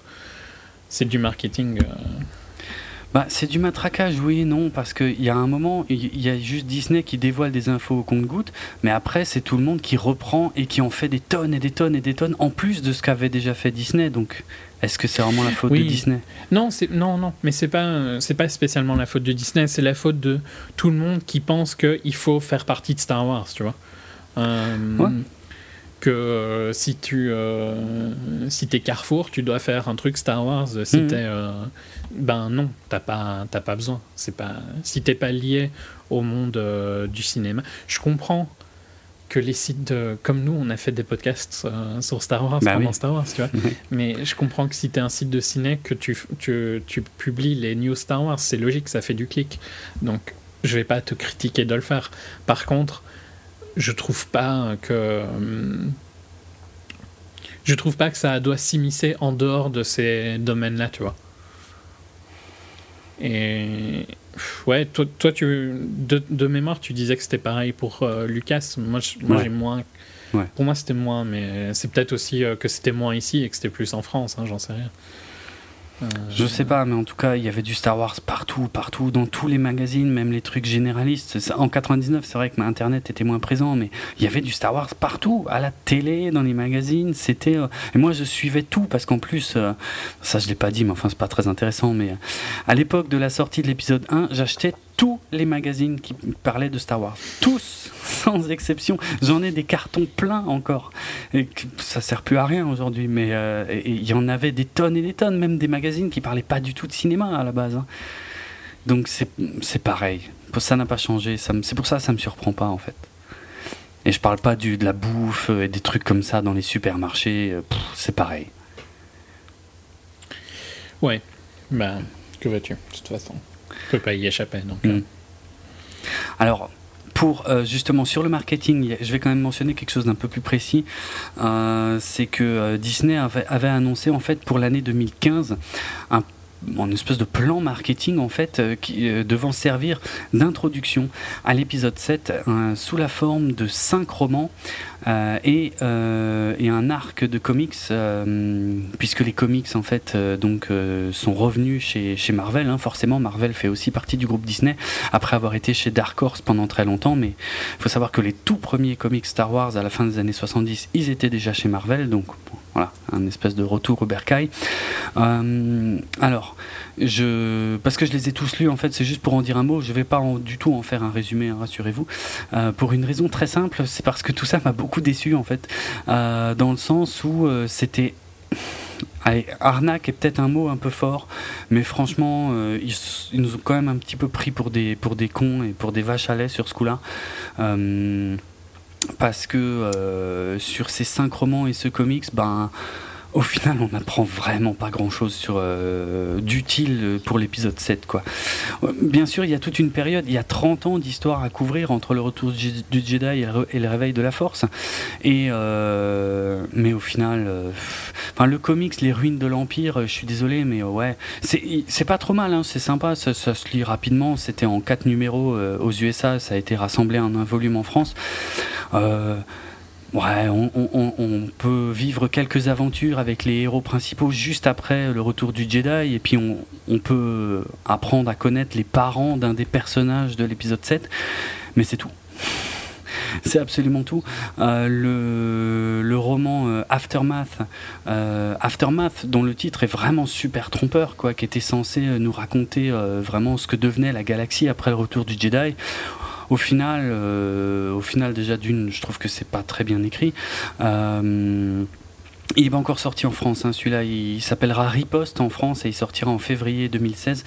Et euh, ouais, on n'apprend pas grand-chose, quoi. Si ce n'est que voilà, il y a des poches de l'Empire qui ont continué à subsister après, après la destruction de la seconde étoile noire, mais Ouais, je trouve pas que c'est ça beaucoup plus intéressant que ça. Par contre, il y a un roman très intéressant qui s'appelle Étoile perdue, euh, Lost Stars, qui lui est déjà sorti en France euh, et qui est euh, qui est rédigé en fait dans un style young adult et qui, qui se ton style préféré. Oui, et, et, qui se décline sous la forme d'une romance en plus. double double. c'est clair. Et eh ben j'ai bien aimé. Ça m'étonne pas. C'est le, le perso principal à une fille? Euh, non, enfin euh, non. enfin c'est, enfin c'est. En fait, il y a deux persos principaux. C'est, c'est, ce sont les destins en fait euh, parallèles de, au départ, deux, deux, deux, jeunes enfants en fait qui, qui se connaissent voilà depuis qu'ils sont tout petits et qui vont vivre en fait des destins complètement différents dans la galaxie. C'est-à-dire que je dirais pas qui pour ceux qui l'auraient pas lu, mais enfin l'un ou l'une en fait va faire partie de la rébellion et l'un ou l'une ou l'autre, enfin bref, je sais pas comment dire, euh, va faire partie de l'empire. Et en fait on va euh, comme ça revivre en fait des événements de la euh, de la trilogie originale Star Wars, mais par le biais de personnages secondaires et, et du coup le biais d'exécutants en fait, aussi bien du côté de la rébellion que de l'empire et avoir parfois une vision un peu différente de, ces événements. Et c'est super sympa. Et le seul avantage en fait, le seul intérêt de ce livre par rapport à l'épisode 7, c'est qu'il explique pourquoi et comment ce hum, croiseur interstellaire s'est craché sur la planète Jakku. encore une fois, c'est pas un spoiler, c'était une image quand même très forte des trailers, hein. mais mais c'est tout en fait. Hein. Ça, mm-hmm. voilà, ça apporte que ça parce que c'est une histoire qui n'a strictement rien à voir avec celle qui a qui est racontée dans l'épisode 7. Par contre, j'avoue que c'est intéressant ce genre de, de point de vue, euh, point de vue de, de la masse, quoi. Mhm. Euh, par rapport à des événements qu'on connaît. Je trouve que c'est une bonne manière de réutiliser une histoire. Ouais, mais c'est super bien écrit, je le conseille vraiment. Hein. ça s'appelle Étoile perdue de Claudia Gray. Euh, et bah, on voit un croiseur interstellaire en train de se cracher hein, sur la couverture, donc vous pouvez pas vous planter. il est vraiment vraiment sympa à lire et ça me fait un un peu penser à, à, Gotham, mais pas la série, quoi, le, le comic. Oui. Où euh, je trouve que c'est un aspect intéressant de, du mythe de, de Batman, quoi. Mhm, mhm. Une cette vision-là.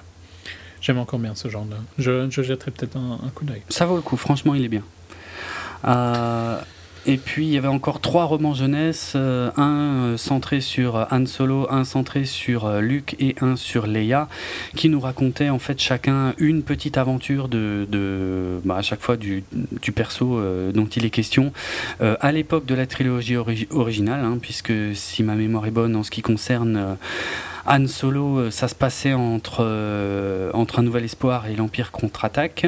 Euh, pour Luke également, quand il essayait de, on va dire, de compléter sa formation, puisque ben, suite à la mort de, de, Ben, il, il, veut essayer tout seul de continuer à, à s'entraîner au maniement du sabre laser avant de rencontrer Yoda.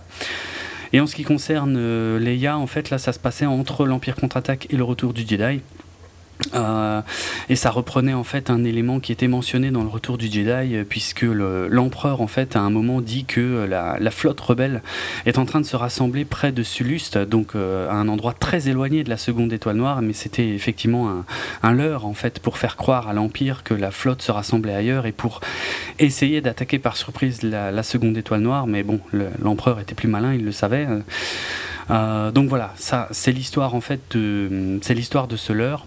Euh, ça se laisse lire, c'est sympa, euh, mais encore une fois, on apprend quasi rien en fait qui qui serve à quoi que ce soit dans le l'épisode 7. Donc voilà, un peu un peu déçu de ce côté-là. Oui, mais en même temps, ça me paraît logique dans le sens où tu peux pas mettre des trucs qui Enfin, tu vois, c'est ce que j'ai dit pendant un des épisodes HS, mais c'est les films quoi qui sont euh, canons avant tout, tu vois. Oui, bon. Tu peux euh, pas mettre des trucs dans le bouquin qui sont plus que des petites anecdotes. Non, je suis d'accord, mais là, euh, en fait, là, c'est rien.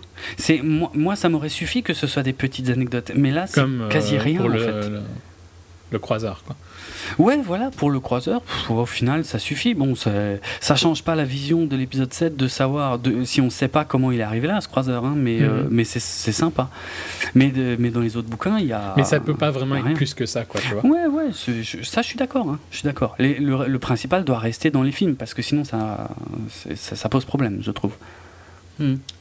Mais bon, euh, déception pour moi. Cette campagne qu'ils ont appelée donc Voyage Journey to the Force Awakens, Voyage vers euh, Star Wars, le réveil de la Force, c'était un petit peu du foutage de gueule. Il y a d'autres bouquins qui sont sortis maintenant, euh, notamment la novélisation de l'épisode 7 qui est sorti en dématérialisé euh, anglais d'ailleurs parce que la VF est pas prête d'arriver. Uniquement le jour de sortie US du film, donc le 18 décembre, et, je l'ai lu, donc ça je peux déjà vous dire que ça répond à quelques questions qui restent ouvertes dans le film et je, on fera ça dans la seconde partie de l'émission. Euh, et il y a un autre bouquin par contre qui, qui, parle un peu du passé de Ray, Finn et Poe Dameron euh, que j'ai pas encore eu le temps de lire euh, et qui est également sorti le même jour. Euh, et il y en a encore d'autres, hein. il y a des comics. Il y a un comics sur C3PO qui doit sortir en février 2016 qui est censé raconter un truc qui lui est arrivé avant l'épisode 7 il y a une nouvelle aussi sur une chasseuse de primes qu'on aperçoit très très rapidement dans l'épisode 7 euh, que j'ai pas eu le temps de lire. Euh, enfin, d'un avis général, il semble que tous ces trucs-là euh, n'apportent pas grand-chose et c'est un petit peu décevant. C'était un peu un peu poussé mm. de dire que ça introduisait l'épisode 7 quoi. Ouais. Après, d'un point de vue marketing plus général, je trouve que leur campagne de trailer a été faite. Euh, ils n'ont pas excessivement assommé le public, tu vois. C'est plus le. Je suis pas d'accord avec ça. Hein. C'est peut-être parce que je regarde pas beaucoup les trailers hein, que donc j'ai pas eu une impression, mais tu vois, c'est plus quand, quand, je critiquais le marketing, c'était pour redire ça en fait. C'était plus le fait que tout le monde profite de Star Wars, tu vois, pour faire, euh, pour en parler. Mais Disney en lui-même, je trouve pas qu'il a excessivement mal géré ça, quoi. Ouais, je suis pas vraiment d'accord parce que si tu veux, il y a eu un teaser. en fait, il y a eu deux teasers et un trailer. Et, en fait, ils avaient dit qu'après le trailer, il n'y aurait plus aucune nouvelle image qui serait dévoilée d'ici à la mm. sortie du film. Et c'était pas vrai du tout parce qu'ensuite, en fait, toutes les semaines, il y avait au moins une ou deux euh, euh, pubs, enfin des petits spots de 30 secondes et ça n'arrêtait pas. Et, ils avaient tous des nouveaux plans et il y en avait tout le temps. Et même moi, je les regardais plus à la fin, en fait, euh, tellement j'en avais marre. Donc voilà. J'ai pas la même vision que toi sur les. Ben, non, mais c'est peut-être parce que je me renseignais pas spécialement. Donc, mm, mm. ils ont. ouais. Autant, tu vois, pour les, les gros trailers, c'était difficile de les éviter. Autant pour ces petits trucs-là, j'ai eu l'impression que je les ai pas vus sortir. Donc, euh. C'était plus facile à éviter. Mais après, moi, je suis les news en fait vraiment au jour le jour. Donc là, ça, n'arrêtait pas. Franchement, c'était. Euh, je les regardais pas, mais euh, à chaque fois, tous les jours, c'était putain encore un nouveau, un nouveau plan pour une image en plus, hein, bien souvent. J'étais un peu déçu sur euh, voilà. Ils n'ont pas vraiment tenu parole sur le fait qu'ils ne dévoileraient plus rien parce qu'en plus plus le film se rapprochait, plus il y avait d'interviews et plus ils expliquaient de choses sur euh, sur les personnages, sur la situation et tout, euh, tout en restant vague, mais en faisant quand même du du, bah, marketing massif quoi et en expliquant quand même beaucoup plus de choses que alors qu'au final dans les trailers il y avait rien quoi sur le scénar, rien du tout. Donc c'était un peu un double, je sais pas, un double jeu que j'ai pas trop apprécié en fait. Soit t'expliques un peu, mais clairement, soit tu préserves le secret, mais vraiment, mais tu fais pas un peu des deux parce que c'était contradictoire, c'était bizarre. Enfin bon, maintenant que le film est sorti, c'est pas très important. C'est plus très important. Euh, on va passer à notre avis en fait donc général mais toujours sans spoiler sur le film. Et pour ça euh, je vais quand même laisser la primeur à notre invité Jonathan.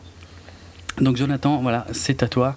Euh, on écoute ton petit enregistrement Bonjour, c'est Jonathan euh, d'Anthropodcast ou de Voyagecast. Euh, si vous entendez un petit peu de bruit autour de moi, c'est pas forcément euh, quelque chose d'étrange. Je suis au bord d'un lac près de Chiang Mai en Thaïlande et c'est pour ça que je peux pas enregistrer avec les deux chers amis de, de 24 FPS. Hein, je m'excuse, hein, vraiment. j'étais en scooter dans les montagnes et puis demain je pars sur le Laos et donc on n'a pas eu le temps de, de, pouvoir enregistrer ensemble et je regrette vraiment ça mais euh, Draven m'a demandé euh, m'a proposé plutôt de, de donner euh, mon avis comme ça euh, à froid en solo. Je vais essayer d'être d'être rapide étant donné que l'épisode va certainement durer assez longtemps. Alors j'ai regardé Star Wars donc avis sans spoiler au début j'ai regardé Star Wars justement en Thaïlande à Bangkok et j'ai eu le privilège de la voir justement en IMAX 3D euh, je crois que c'est le premier Max 3D que je vois. Euh, j'avais déjà eu euh, de l'IMAX avant. Donc l'IMAX c'est super sympa, hein. franchement c'est très très beau.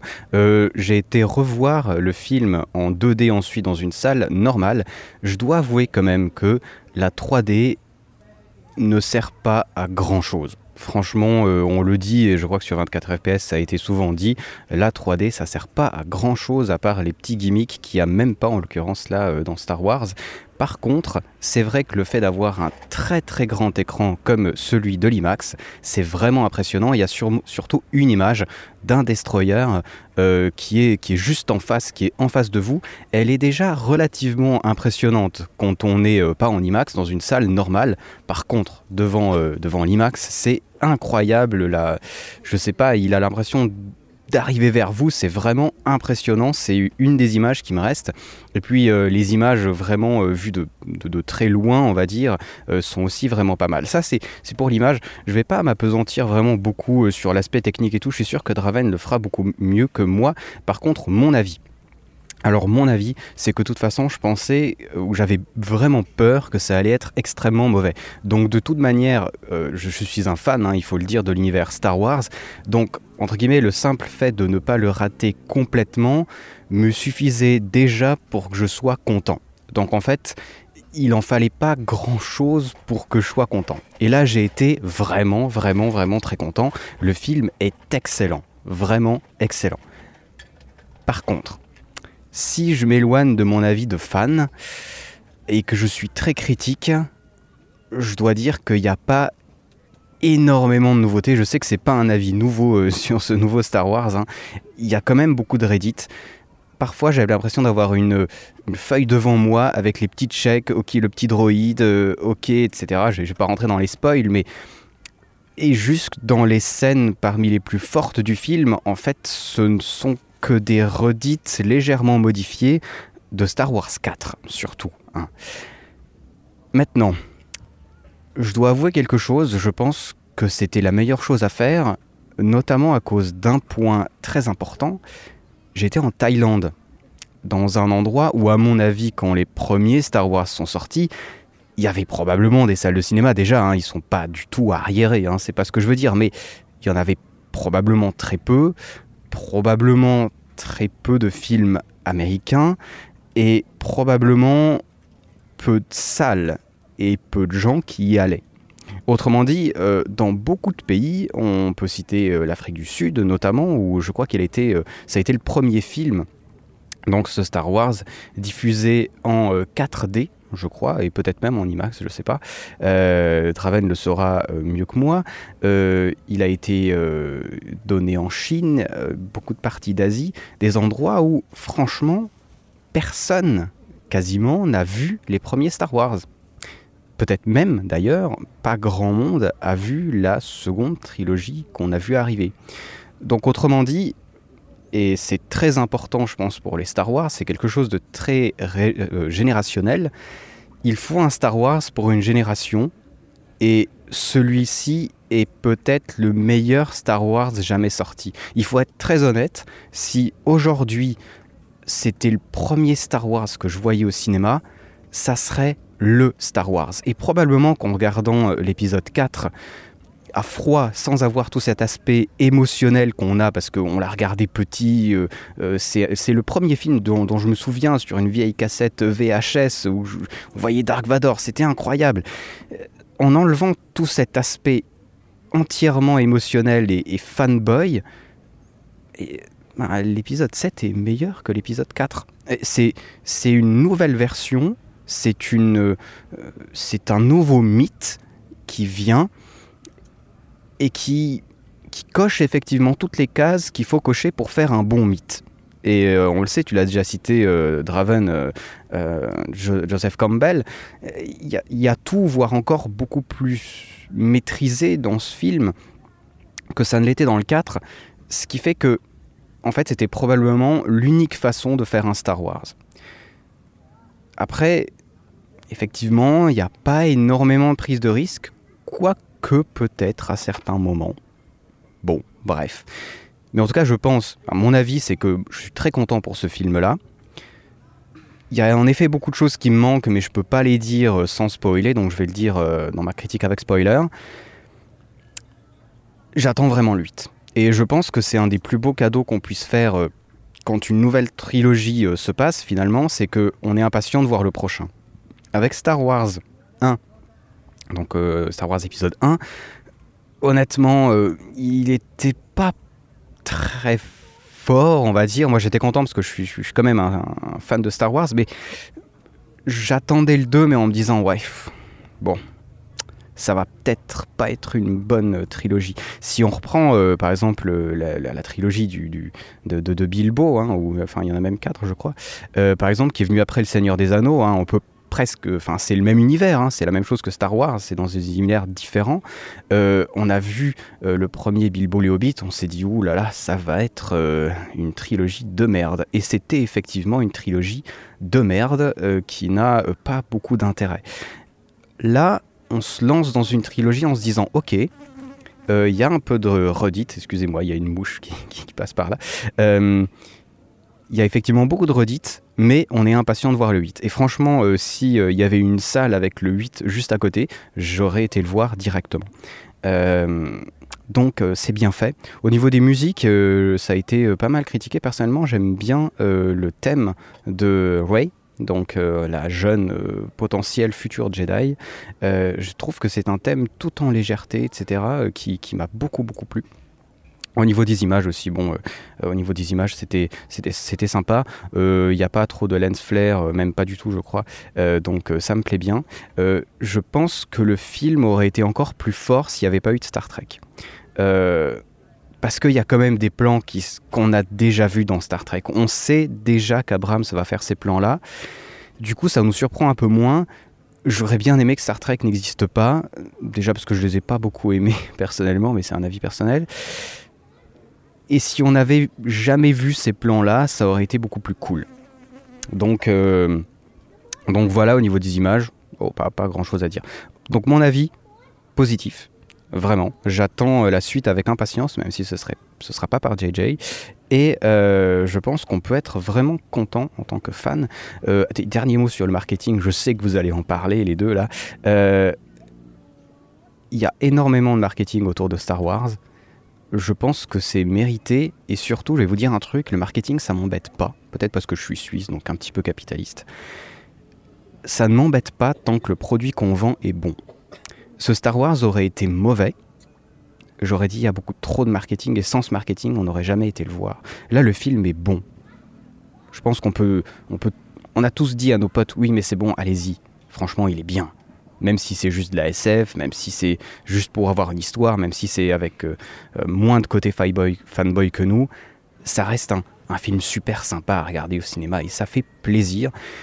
Et contrairement à Avengers 2 euh, par exemple, je trouve qu'il y a quand même beaucoup plus de fond et de possibilités dans ce film-là. Donc ça reste du, gros film, quand même un petit peu popcorn, vraiment. On est content d'être au cinéma quand on voit ce film. Je pense d'ailleurs qu'il se savoure beaucoup plus au cinéma qu'ailleurs que devant sa petite télé. Donc euh, je pense que vous avez déjà tous été le regarder, ça ne sert à rien de vous dire d'aller le, regarder. Moi, je pense aller le retourner le voir une troisième fois au Laos avec ma petite sœur. Mais en tout cas, euh, bravo. Bravo parce qu'il y avait, je pense, beaucoup plus de possibilités de, mal faire le travail que d'en faire un bon. Il n'y a pas eu beaucoup de risques, encore une fois, parce que je pense qu'il faut relancer Star Wars, euh, le relancer bien. Ça a été bien fait putain, ce que ça. Enfin, entre nous, qu'est-ce que ça fait plaisir d'arriver dans un centre commercial et d'entendre la, musique de Star Wars? Qu'est-ce que ça fait Ça fait. Moi, je sais pas, j'ai l'impression d'avoir. C'est peut-être une petite revanche geek, vous savez. Un petit peu comme quand vous voyez plein de. Je sais pas, de vos copines ou n'importe quoi qui, qui, jouent à des jeux vidéo, même si de jeux vidéo un petit peu casu, mais de me dire, putain, franchement, il y, a, quelques années, je disais Star Wars, Star Wars, c'est génial, je vais voir euh, l'acteur qui a joué Star Wars, euh, je lis des livres Star Wars, on passait pour des tarés. Et maintenant, ben, ben, tous les gens qui se foutaient un petit peu de notre gueule vont au cinéma, comme tout le monde, comme des moutons, aller regarder Star Wars. Et personnellement, ça me fait plaisir. C'est un petit peu de reconnaissance et, c'est pas mal. Bon, on se dit euh, à plus et bonne chance les gars. Ben merci, merci Jonathan pour cet avis. je vais te laisser Julien rebondir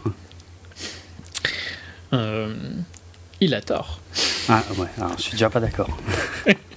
Vous avez tort.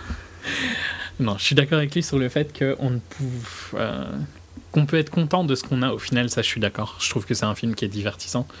Par contre, je suis pas vraiment d'accord sur le fait que c'est je peux pas je peux pas dire que c'est le meilleur Star Wars parce que je suis, je suis d'accord avec l'idée que si on voyait le 4 maintenant, on le critiquerait probablement plus que ce qu'on le fait. Euh, je crois même que j'ai dit ça quand on a fait le, premier HS. Mais c'est pas c'est pas pour ça que je trouve quand même que le, le 7 est meilleur quoi. Le 7 a des problèmes assez flagrants qu'on développera dans, dans la deuxième partie. Mais le, le 7 a des problèmes seulement si on le met en parallèle avec les anciens. Euh, oui et non. Non, il y a des problèmes qui, qui, en tant que film, euh, sont présents. on en parlait juste avant d'enregistrer. Il y a un moment où c'est pas le bon perso qui a une réaction. Et ça, même si tu ne sais pas les anciens, je suis d'accord que les anciens amplifient cet effet. Mais même sans ça, c'est quand même pas le bon perso qui, euh, qui, qui est au devant de l'écran à ce moment-là. Je sais pas si tu comprends. c'est un peu difficile euh, hors, spoiler. Mais ça, c'est un détail. C'est un détail, mais c'est un détail. Euh, le, le, méchant du film pour moi, ne fonctionne pas vraiment. Et ça, c'est pas en, rapport avec les autres films. C'est purement dans ce film-ci. Je développerai pourquoi il ne fonctionne pas, tu vois, mais je peux pas le dire sans spoiler. Mhm. Mais il n'y a, y a, pas de. Je suis d'accord avec toi que la redite et tout ça, c'est parce que les autres films existent, mais ça, c'est pas parce que les autres films existent. Ok. Donc, ton avis général? Ah, bah, C'est très divertissant et je trouve que la première partie est excellente. Je trouve que BB-8 euh, est, est, le meilleur, parce qu'on n'en a pas parlé. On a parlé de Ray et tout ça, mais il y a BB-8 aussi comme nouveau perso. Euh, et probablement ce que j'ai préféré du film euh, en tout. Mais la dernière heure ou 45 minutes, où il commence à y avoir vraiment beaucoup de redites et les points, les points faibles du scénario se montrent de plus en plus, fonctionne pas trop quoi. Et ça c'est, euh, j'ai eu le même feeling euh, la deuxième fois que je l'ai vu. Euh, ouais, vraiment tu vois. Je crois que c'est exact parce que je t'ai envoyé un message à la première partie mhm. et tu peux être témoin que j'étais très content de la première partie. Vu que dans aux Pays-Bas il y a des pauses, hein, c'est pour ça que je dis ça. Et dans la deuxième, j'ai été beaucoup plus déçu, quoi. Parce que je trouve que là où la première partie faisait un peu de fan service et tout ça, mais c'était très sympa, on, était content de retrouver les persos et on était content de découvrir des nouveaux persos. Dans la deuxième partie, c'est que de la redite et que des et tous les le film n'a plus de points forts en fait je trouve dans la deuxième partie en tant que film lui-même tu vois sans, sans en le séparant du reste de la saga je trouve pas qu'il y a quelque chose de bien dans la dans la deuxième partie du film. Ou plutôt dans la dernière euh, heure quoi si tu veux. Ok je, te trouve vachement négatif effectivement je suis surpris. Euh, alors attends, du coup je vais, je vais revenir, je vais remettre les choses dans l'ordre. En ce qui me concerne, je vais commencer par dire que hum, suite à la prélogie, euh, mes attentes, je les ai quand même vachement revues à la baisse, en gros. Euh, moi, finalement, euh, je n'attendais plus une, une, histoire incroyable qui euh, qui change, qui change tout, enfin qui, euh, je sais pas comment dire, tu vois, une histoire qui me marque euh, fortement moi. Mhm. que, Mais ça, ça, tu peux être témoin que j'ai pas, j'attendais pas Star Wars. C'est vrai, ça je sais, ouais, exact, exact. Mais Bon, l'une des leçons aussi que j'ai retenues de la prélogie et qui s'applique maintenant pour tout, même hors Star Wars, c'est que je ne, je ne tiens plus compte de la hype pour juger les films. Euh, c'est-à-dire que j'avais fait l'erreur sur l'épisode 1 de revoir mon jugement en fait euh, en fonction de la hype qui avait accompagné la sortie du film et puis je l'avais regretté et puis euh, au final, pour l'épisode 3, la hype était énorme et puis moi j'étais vraiment écœuré en fait par, par ce qui se passait. Donc voilà, je, je, suis revenu à une position beaucoup plus posée en fait et tout ce que je demandais finalement c'est que le film soit divertissant euh, et, euh, et qui ne m'énerve pas en fait. Euh, c'est-à-dire qu'il n'y ait pas des choses atroces qui, à mon avis, contredisaient, contredisaient la, je sais pas, le, reste de la, saga, la mythologie. Voilà. Et pour moi, le pari est entièrement réussi. c'est hyper divertissant, c'est ultra rythmé, il y a énormément d'humour, je m'y attendais pas. Hmm.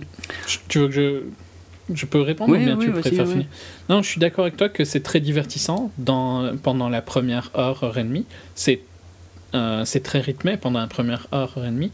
Et je trouve que tout ça, ça. ça... Et je, je, critique, mais je ne déconseille pas le film. Hein. J'ai quand même passé un bon moment globalement, tu vois. Juste que je ne pourrais jamais le mettre au-dessus de New Hope, dans le sens où il y a quand même beaucoup plus de problèmes pour moi que dans New Hope, quoi. Il y a des problèmes dans New Hope. Hein. Je, suis pas, euh, je, je, ne mets pas des œillères sur ce film-là. Hmm. Juste que je trouve qu'il y, en a, il y en a plus ici. Et. Euh, ouais, enfin, voilà. Mais c'est pas pour ça qu'il est pas divertissant et que. Je, suis d'accord avec toi qu'il n'énerve pas, il ne fait rien de mal et tout ça. Mais il est très blend au final. En faisant, à cause de tout ça, tu vois. En ne prenant aucun risque. Et c'est et je, je suis pas en désaccord en disant que c'était probablement difficile de prendre des risques avec cette franchise, hein, parce que c'est une franchise qui euh, met en place la suite et tout ça. Mais je te dirais que un truc qui ressort de, de tout le monde et que Jonathan a dit aussi, c'est qu'on est excité pour l'épisode 8. Et je suis tout à fait d'accord avec ça. Je suis aussi Mhm. motivé par voir l'épisode 8. Mais ça montre qu'il manquait quelque, quelque chose dans l'épisode 7 aussi. Parce que l'épisode 7 met en place l'épisode 8 en prenant aucun risque. Ok, mais euh, quelque part, c'est une stratégie que je trouve intéressante. Alors, je m'attendais pas effectivement à autant de redites et autant de fanservice, euh, mais au final, c'était la bonne chose à faire, je crois.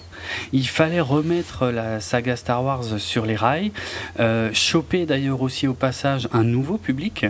Mhm. Et, euh, Ouais, non, c'est clair que la Chine et tout ça, qui connaît pas excessivement Star Wars, pour eux, c'est probablement le bon film. Après, dans un sens, tu vois, c'est le film pour nous et c'est pas le film pour nous. Dans le sens où c'est le film pour nous parce qu'il y a du fanservice et c'est pas le film pour nous parce que ça redit la même chose. Ouais, mais je, euh, moi, je, suis d'accord avec les critiques sur la redite. hein. Euh, c'est clair qu'on est, euh, on est presque au-delà de l'hommage à la trilogie originale. C'est, oui, on est quasiment dans, dans la redite.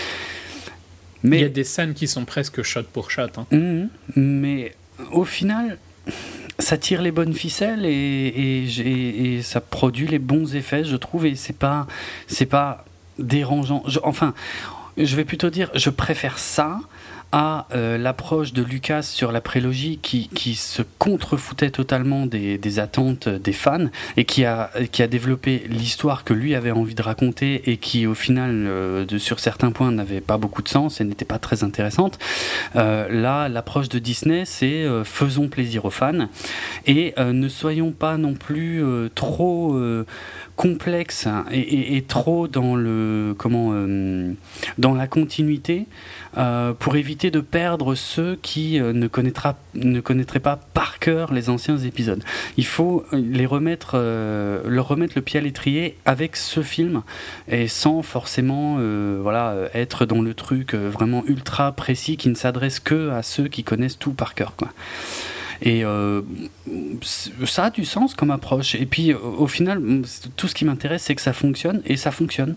Il y a des défauts, hein, il y en a plein, hein, on les dira dans la deuxième partie. Moi, je suis d'accord avec la plupart des défauts, mais ça ne m'a pas gâché du tout le- l'expérience euh, du, du film que j'ai vu deux fois. Alors d'ailleurs que que je voulais revoir une troisième fois euh, comme Jonathan en, en IMAX 3D, malheureusement. Je sais pas si c'est. euh, il- en, en Thaïlande, il il y a une, un des rares, puisque c'est devenu assez rare en dehors des États-Unis et de- du, du Canada. Ouais.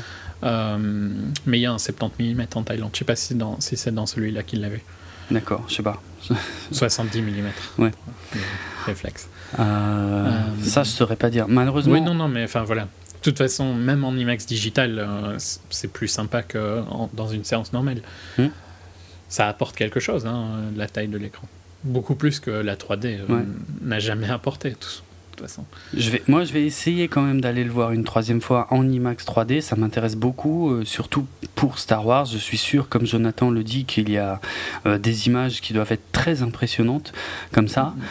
Et euh, mais bref, voilà. Même, même sans, sans euh, cette histoire d'IMAX, euh, je suis globalement d'accord avec l'analyse de, de Jonathan. Le film fonctionne.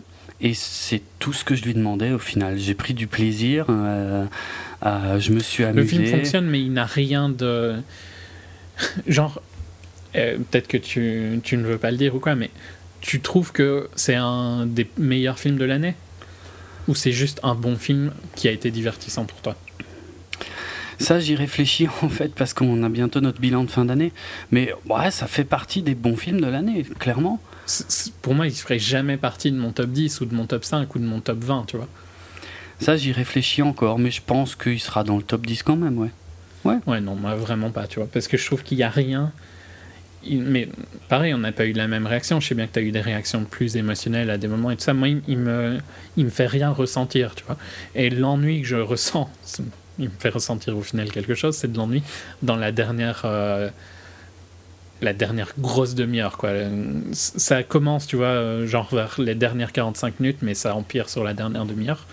Euh, ben voilà, j'ai juste de l'ennui, tu vois, j'ai eu autant d'ennui la première fois que la deuxième fois. Donc, c'est ça mon problème avec le film. quoi. Ok. Moi, j'ai pas de problème d'ennui sur la fin du film. Je, trouve juste qu'il manque euh, d'intensité sur certaines séquences, en fait. C'est un problème d'écriture on sent que. Il y a des choses qui sont en censées. En dehors de, la redite, il y a des trucs qui, malgré que c'est de la redite, c'est de la moins bonne redite. Hein. Oui, je sais, je suis d'accord. Ah ouais, c'est exactement ce que j'allais dire. Il y a des choses qui sont censées avoir un, impact énorme et qui au final, euh, ça passe ça passe un peu trop facilement, on s'en fout un peu parce qu'ils ont, ils ont peut-être eu du mal à équilibrer en fait les enjeux sur la fin. Il euh, y a des enjeux qui sont beaucoup plus importants que d'autres et, c'est bizarre parce que euh, ce sont les enjeux personnels en fait qui, sont beaucoup plus importants que, que l'enjeu global. Et ça, c'est un vrai problème d'écriture, je pense. Mais euh, ça ne rend pas le, film particulièrement mauvais, je pense. Pour, pour faire une. Non, il n'est pas mauvais. Et sincèrement, euh, je suis tout à fait d'accord que c'est. Je crois que dans. J'ai pas le message que je t'ai envoyé, mais je, m'attendais vraiment à, moins bien. Hein. Donc au final, même si je critique, euh, c'était une, bonne surprise quand même. Hum, hum. C'est juste que il y a des points dans le film qui sont euh, vraiment mauvais. Quoi. Ouais, ouais. Après, je crois que tu es d'accord avec moi sur, sur ce fait-là. C'est juste que ça te dérange moins qu'ils m'ont dérangé. C'est ça. Moi, je dirais pas mauvais. C'est juste, oui, il y a des points faibles, mais c'est pas très grave. Et, la grande réussite de Disney, de toute façon, et encore une fois, je rejoins euh, l'avis de, de, Jonathan, c'est euh, ils ont réussi à créer l'attente pour l'épisode 8. Ils auraient pu faire un, truc qui se serait essoufflé euh, ben, tout de suite après ce film, quoi. C'est-à-dire, genre, ce film aurait suffi, et puis après, après c'était juste les fans qui auraient été voir les suites. Là, je pense que c'est pas le cas. Les gens ont vraiment envie de voir la suite. C'est pas rien. Non, mais je pense qu'ils ont aussi envie de voir la suite. Et sincèrement, c'est ce que j'ai, c'est le feeling que j'ai eu quand j'ai discuté du film euh, euh, toute la, semaine dernière et tout ça, avec vraiment des, fans de Star Wars et des gens euh, normaux qui ont été le voir. Quoi. Normaux, je mets des guillemets, hein, normaux. Juste pas des, pas des, des ultra fans. Quoi. c'était que c'était divertissant, mais trop de redites, et qu'ils étaient curieux de voir le, le 8 parce que le setup pour le 8 était bien. Mais il y a un côté un peu où le set n'était pas satisfaisant, tu vois. Et ce qu'ils auraient voulu voir dans le set n'est pas présent, donc ils, vont ils sont curieux du 8. Hmm. Donc c'est que le set n'apporte pas tout ce qu'il devait apporter, tu vois. Je suis d'accord avec toi que. Mais en final, au final, hein, c'est un peu comme un. Il finit sur un cliff. Euh, et. Je, dis ça pas. Euh, c'est pas un spoil hein, que je dis ça, juste dans sa manière d'être, il te laisse l'envie comme une série qui finit sur un cliff. Hmm. Et J'aime pas ça, je l'ai déjà dit. Oui, c'est vrai. Donc, euh... je sais pas, je trouve que New Hope finissait mieux. Bah, euh, New Hope, en fait, euh, se suffisait à lui-même. Ah, il n'y mm. aurait jamais eu de suite, euh, ça restait un bon film. Mais t'étais quand même content de voir la suite.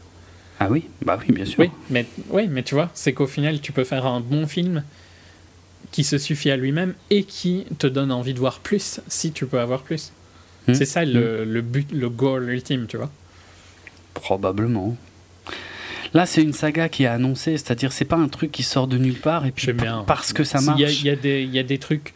De toute façon, je suis tout à fait conscient que le film qu'on a eu, euh, on l'a parce qu'il y a un, un, pas un impact, mais il y a des raisons commerciales à toutes les décisions qui font que Star Wars est comme il est. C'est ça, c'est ça. C'est, on sait qu'il, va y avoir les suites. Euh, les suites ne vont pas naître juste parce que celui-là a du succès. Et donc, du coup, il faut donner envie déjà maintenant aux gens de, revenir pour les suites. Donc, ouais, encore une fois. Mais c'est pour ça que je pourrais jamais dire que c'est le meilleur Star Wars, tu vois.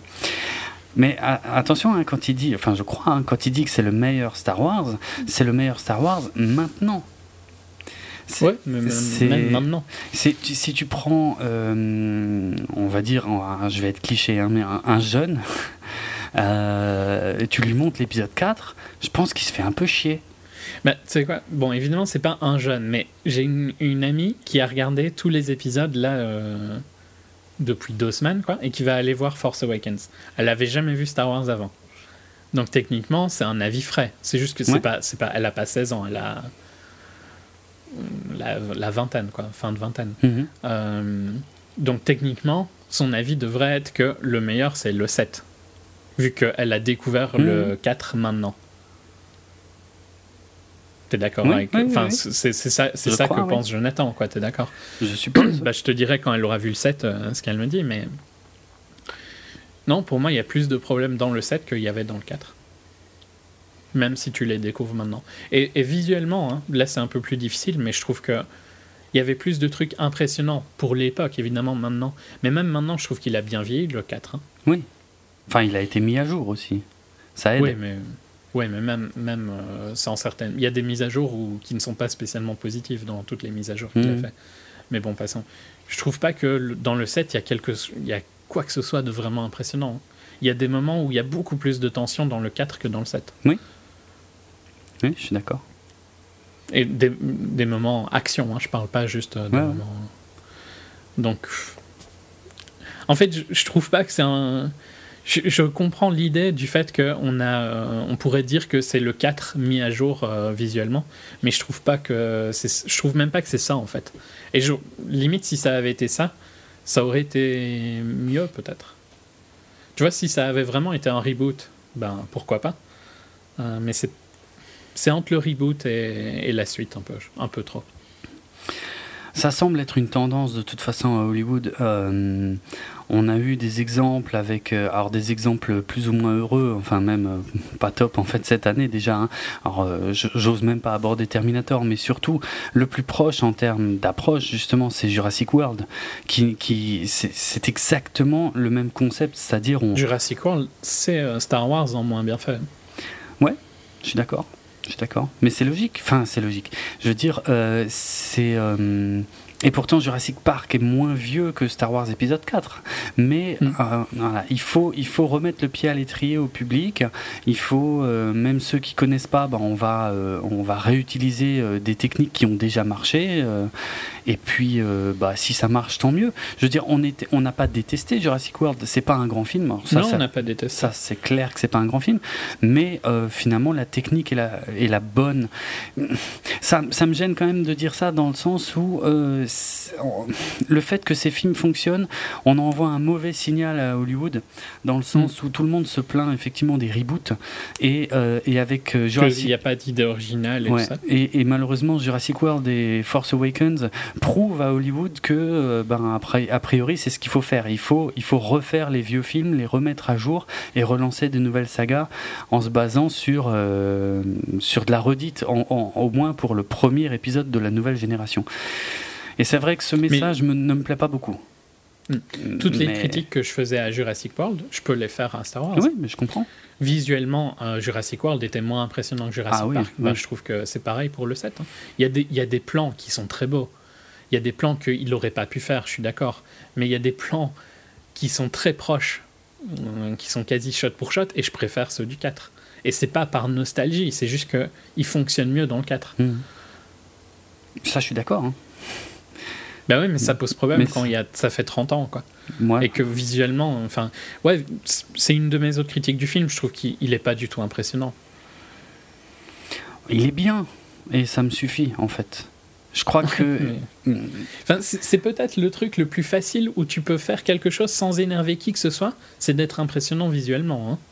Enfin, tu vois, les, les, les, les graphismes, je vais utiliser un terme jeu vidéo, c'est le truc le plus facile à améliorer. Ah, je suis pas d'accord. Alors là, je suis bah. Alors là, franchement, c'est pour moi, il y a une contradiction énorme parce que s'il y a bien, par exemple, un réalisateur qui est très en avance euh, visuellement, euh, c'est euh, Zack Snyder qui, qui, pousse, tu vois, toujours énormément les côtés visuels et il y a toujours un backlash colossal en fait sur ces films. C'est pas, c'est pas pour ça. Moi, c'est pas pour, c'est pas à cause de ça que j'aime pas Man of Steel. Hein. Il n'y a pas que Man of Steel dans la filmo de non, Zack Snyder, mais ouais. C'est pas, c'est pas à cause de ça que j'aime pas les films.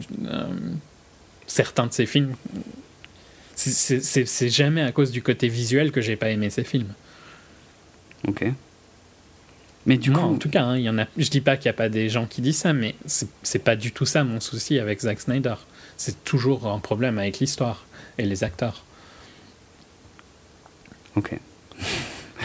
bon, euh, je vais pas, pas rebondir là-dessus, on serait hors sujet, mais ah, je sais pas, moi, pour moi, on est, on est dans, les, dans les codes du cinéma actuel et, ça suffit parce que en, voulant trop en faire, tu risques de te planter et tu risques de faire des trucs dégueulasses et je sais pas, et, j'ai pas envie. Enfin, je dis pas qu'il faut pas prendre de risques, mais est-ce que est-ce que c'est à la saga Star Wars de prendre des risques? Je crois pas. Bah. Plus maintenant. Plus maintenant. Je suis pas d'accord. Je trouve qu'il y a des trucs, tu vois, où. Euh, il y a des trucs où tu peux. C'est pas prendre des risques. Genre avoir une bonne photo, c'est pas prendre des risques, tu vois. Ouais, mais putain, la plupart des blockbusters ont une photo beaucoup plus dégueulasse que celle de Star Wars. Euh, ouais, mais bon, tu, après, t'as Skyfall aussi. Mais ça n'a rien à voir. bah, c'est un blockbuster. Hein. Oh, oui et non. En quoi c'est pas un blockbuster bah, Skyfall? Parce que c'est un, un réalisateur euh, de, de films. Euh, avec une approche très artistique et pas indé, mais euh, c'est un, un, vrai esthète en fait qui se retrouve sur des budgets euh, colossaux, mais c'est jamais de la vie, c'est ça l'approche de Star Wars. Non, mais tu peux engager un bon directeur photo. T'es pas obligé de prendre un mec random. Mais tu me dis pas que la photo de Star Wars 7 est mauvaise là quand même. Non, mais elle n'est pas non plus incroyable. Il y a rien d'incroyable en fait à tous les points de vue, il n'y a rien d'incroyable. Visuellement. Mais c'est pas pourri non plus, donc ça me gêne pas. Non, c'est pas pourri, mais il n'y a, rien. C'est pas inoubliable. Il n'y a rien d'inoubliable. Il n'y a pas besoin, je veux dire, c'est. ça, je suis pas d'accord, tu vois, parce que si, enfin, si tu veux faire un truc moyen, alors ben ouais, bravo, t'as fait, as fait un truc Mais c'est pas du tout moyen, arrête.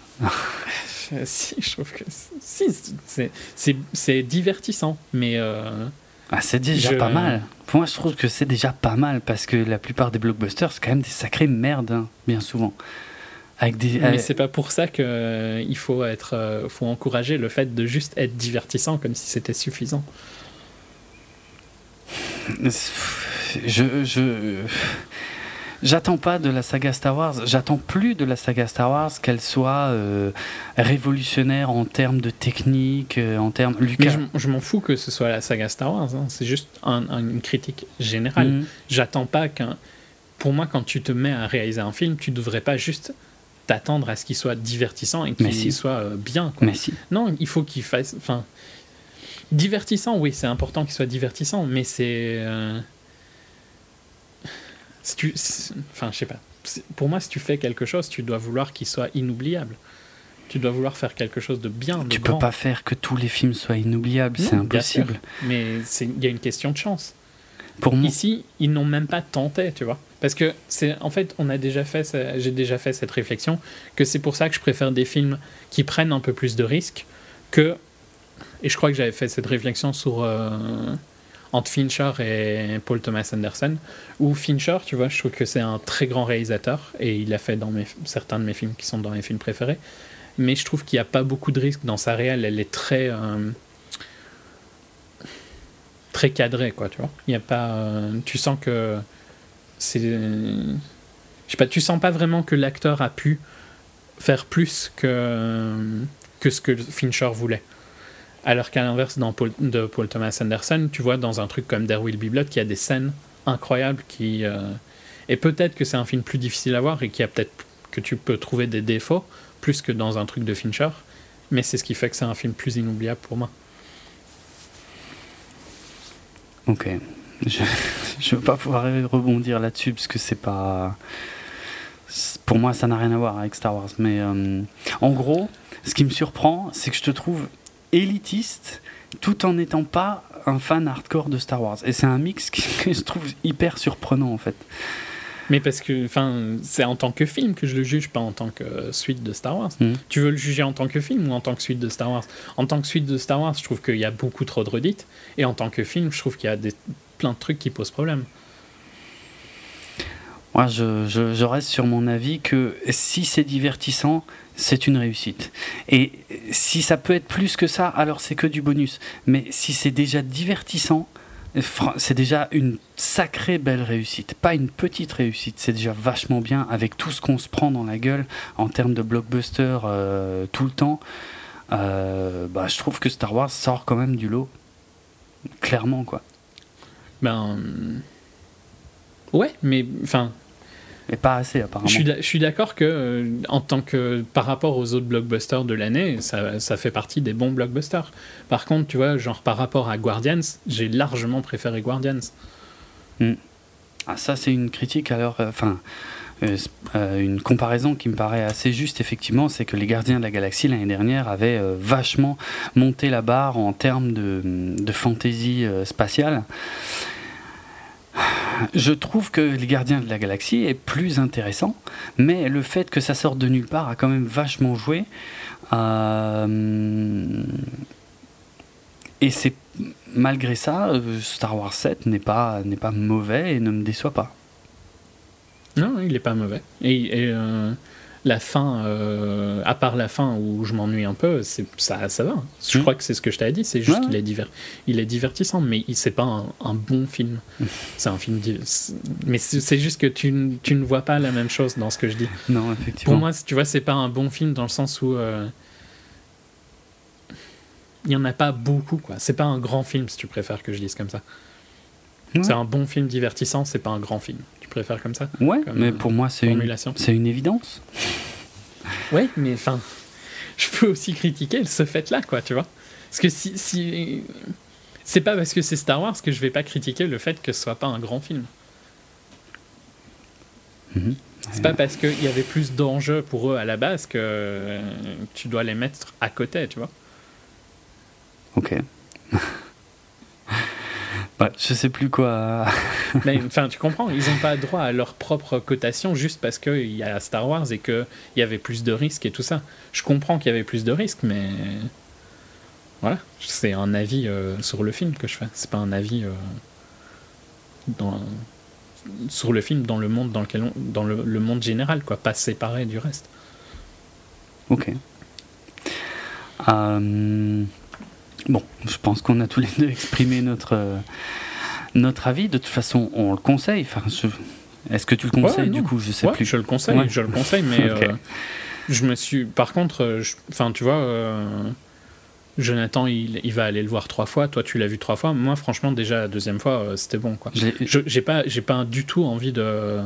J'ai pas du tout un besoin de le revoir et je le reverrai pas avant longtemps. Quoi. Je le reverrai sûrement avant l'épisode 8 pour dire, mais si je faisais pas de podcast, à mon avis, je le reverrais pas avant des années. Quoi. Genre quand, quand ils sont tous sortis et que je les regarde tous. Enfin, je, l'ai vu que deux la trilogie euh, suite. Oui, mais tu vas aller le voir une troisième mais fois. Je, mais je veux le voir une troisième fois parce, mais parce que je veux tester l'IMAX 3D. Ouais, ouais. Non, mais j'ai bien compris. Mm. Mais enfin, Jonathan aussi allait le voir une troisième fois. C'est pour ça que je vous ai mis ensemble. Ok. Euh, ok, un dernier mot sur les chiffres, puisque le budget est estimé à environ 200 millions de dollars, donc ce qui le place quand même dans les gros, gros, gros blockbusters. Et euh, en 10 jours, euh, il a franchi la barre du milliard, ce qui est, je crois, un record. Ouais. Ok. Alors, il a pété des tas de records. Hein, je, ne sais pas si on va faire le détail, mais. Il y en a beaucoup. Hein. Ouais, ouais les records de, de, de premier. Tous les openings, hein. tous les openings, euh, Christmas. Hum, hum. Euh, bon, après, en plus, moi, ces records, en fait. Ah, par contre, je peux faire une critique. Oui. Sur, euh, vu que je, je, suis toujours dans le mode critique, je ne suis pas d'accord de lui donner son Thursday Night par rapport à Harry Potter, dans le sens où Harry Potter n'avait qu'une séance de minuit. Je, je, donc, on parle des US. Hein. Hum pour le record de jeudi des séances de minuit, Harry Potter n'avait qu'une séance et euh, Star Wars en avait trois. Donc euh, c'est incomparable pour moi. Oui, je suis, un peu d'accord. Euh, bon, après, les temps changent, hein, tu peux pas toujours calculer sur les mêmes bases, mais, là où je te rejoins, c'est que moi, ces, records ne me font ni chaud ni froid dans le sens où il y a déjà un mois ou deux, je savais en fait que tous ces records tomberaient facilement parce que j'avais des infos comme quoi. Disney avait mis en place en fait tout ce qu'il fallait pour que ces records soient battus et pour que justement ça soit absolument pas comparable avec tous les records précédents.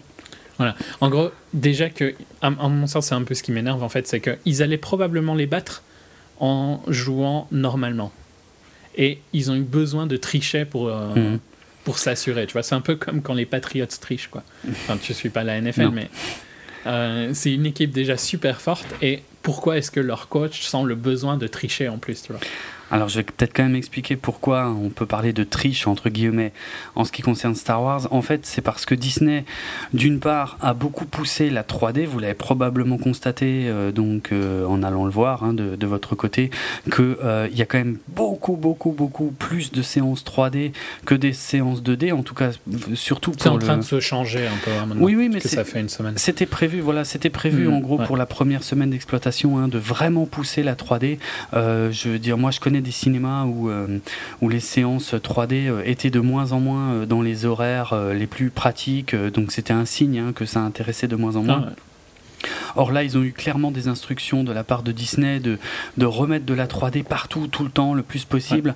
Euh, Il y a même des cinémas qui projettent le film dans plusieurs salles. Euh, Il y a, voilà, par exemple, tu vois, le fait que c'était du jamais vu d'avoir des séances à 10h le matin. Et c'est ça. Et ils ont rajouté des séances aussi dans beaucoup de cinémas. Ils ont rajouté des séances supplémentaires par rapport à leur fonctionnement habituel, des séances supplémentaires le matin et des séances supplémentaires la nuit. Donc il y a plus de séances par jour que pour n'importe quel autre film.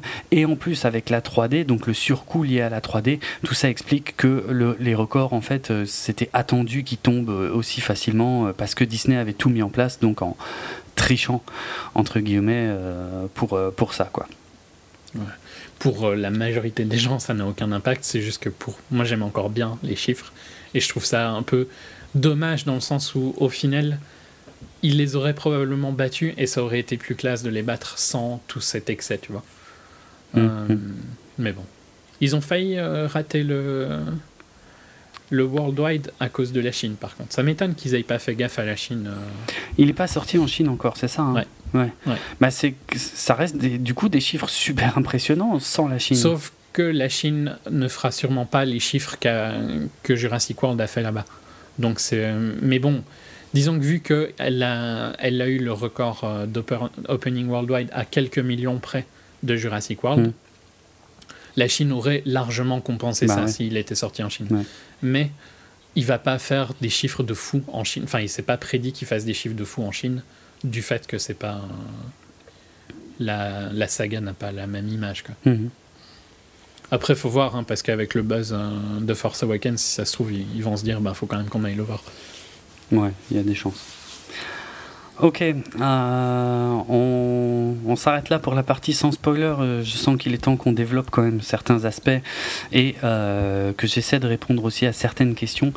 Donc, si tu es d'accord, on va passer à la partie avec spoiler. C'est cool pour toi? Mhm. Euh, bon, finalement, sans surprise, il n'y a que moi qui suis surpris. Euh, on a été très long, donc on va couper cette émission en deux. Donc on va se quitter là pour la première partie de l'émission. On se retrouve euh, très vite, vous inquiétez pas, malgré le boulot titanesque qui m'attend en termes de montage sur cet épisode. Euh, ce double épisode, je vais essayer de, de pas trop espacer les deux, les deux parutions. Donc voilà, on s'arrête là pour la première partie sans spoiler. Vous l'avez compris, si vous n'avez pas encore vu le film, allez le voir. Julien, un dernier mot non, vous Non. pouvez aller le voir. Ah, ouais, on est d'accord, on est d'accord là-dessus. Voilà. Allez, à très bientôt pour la seconde partie de l'émission. Salut.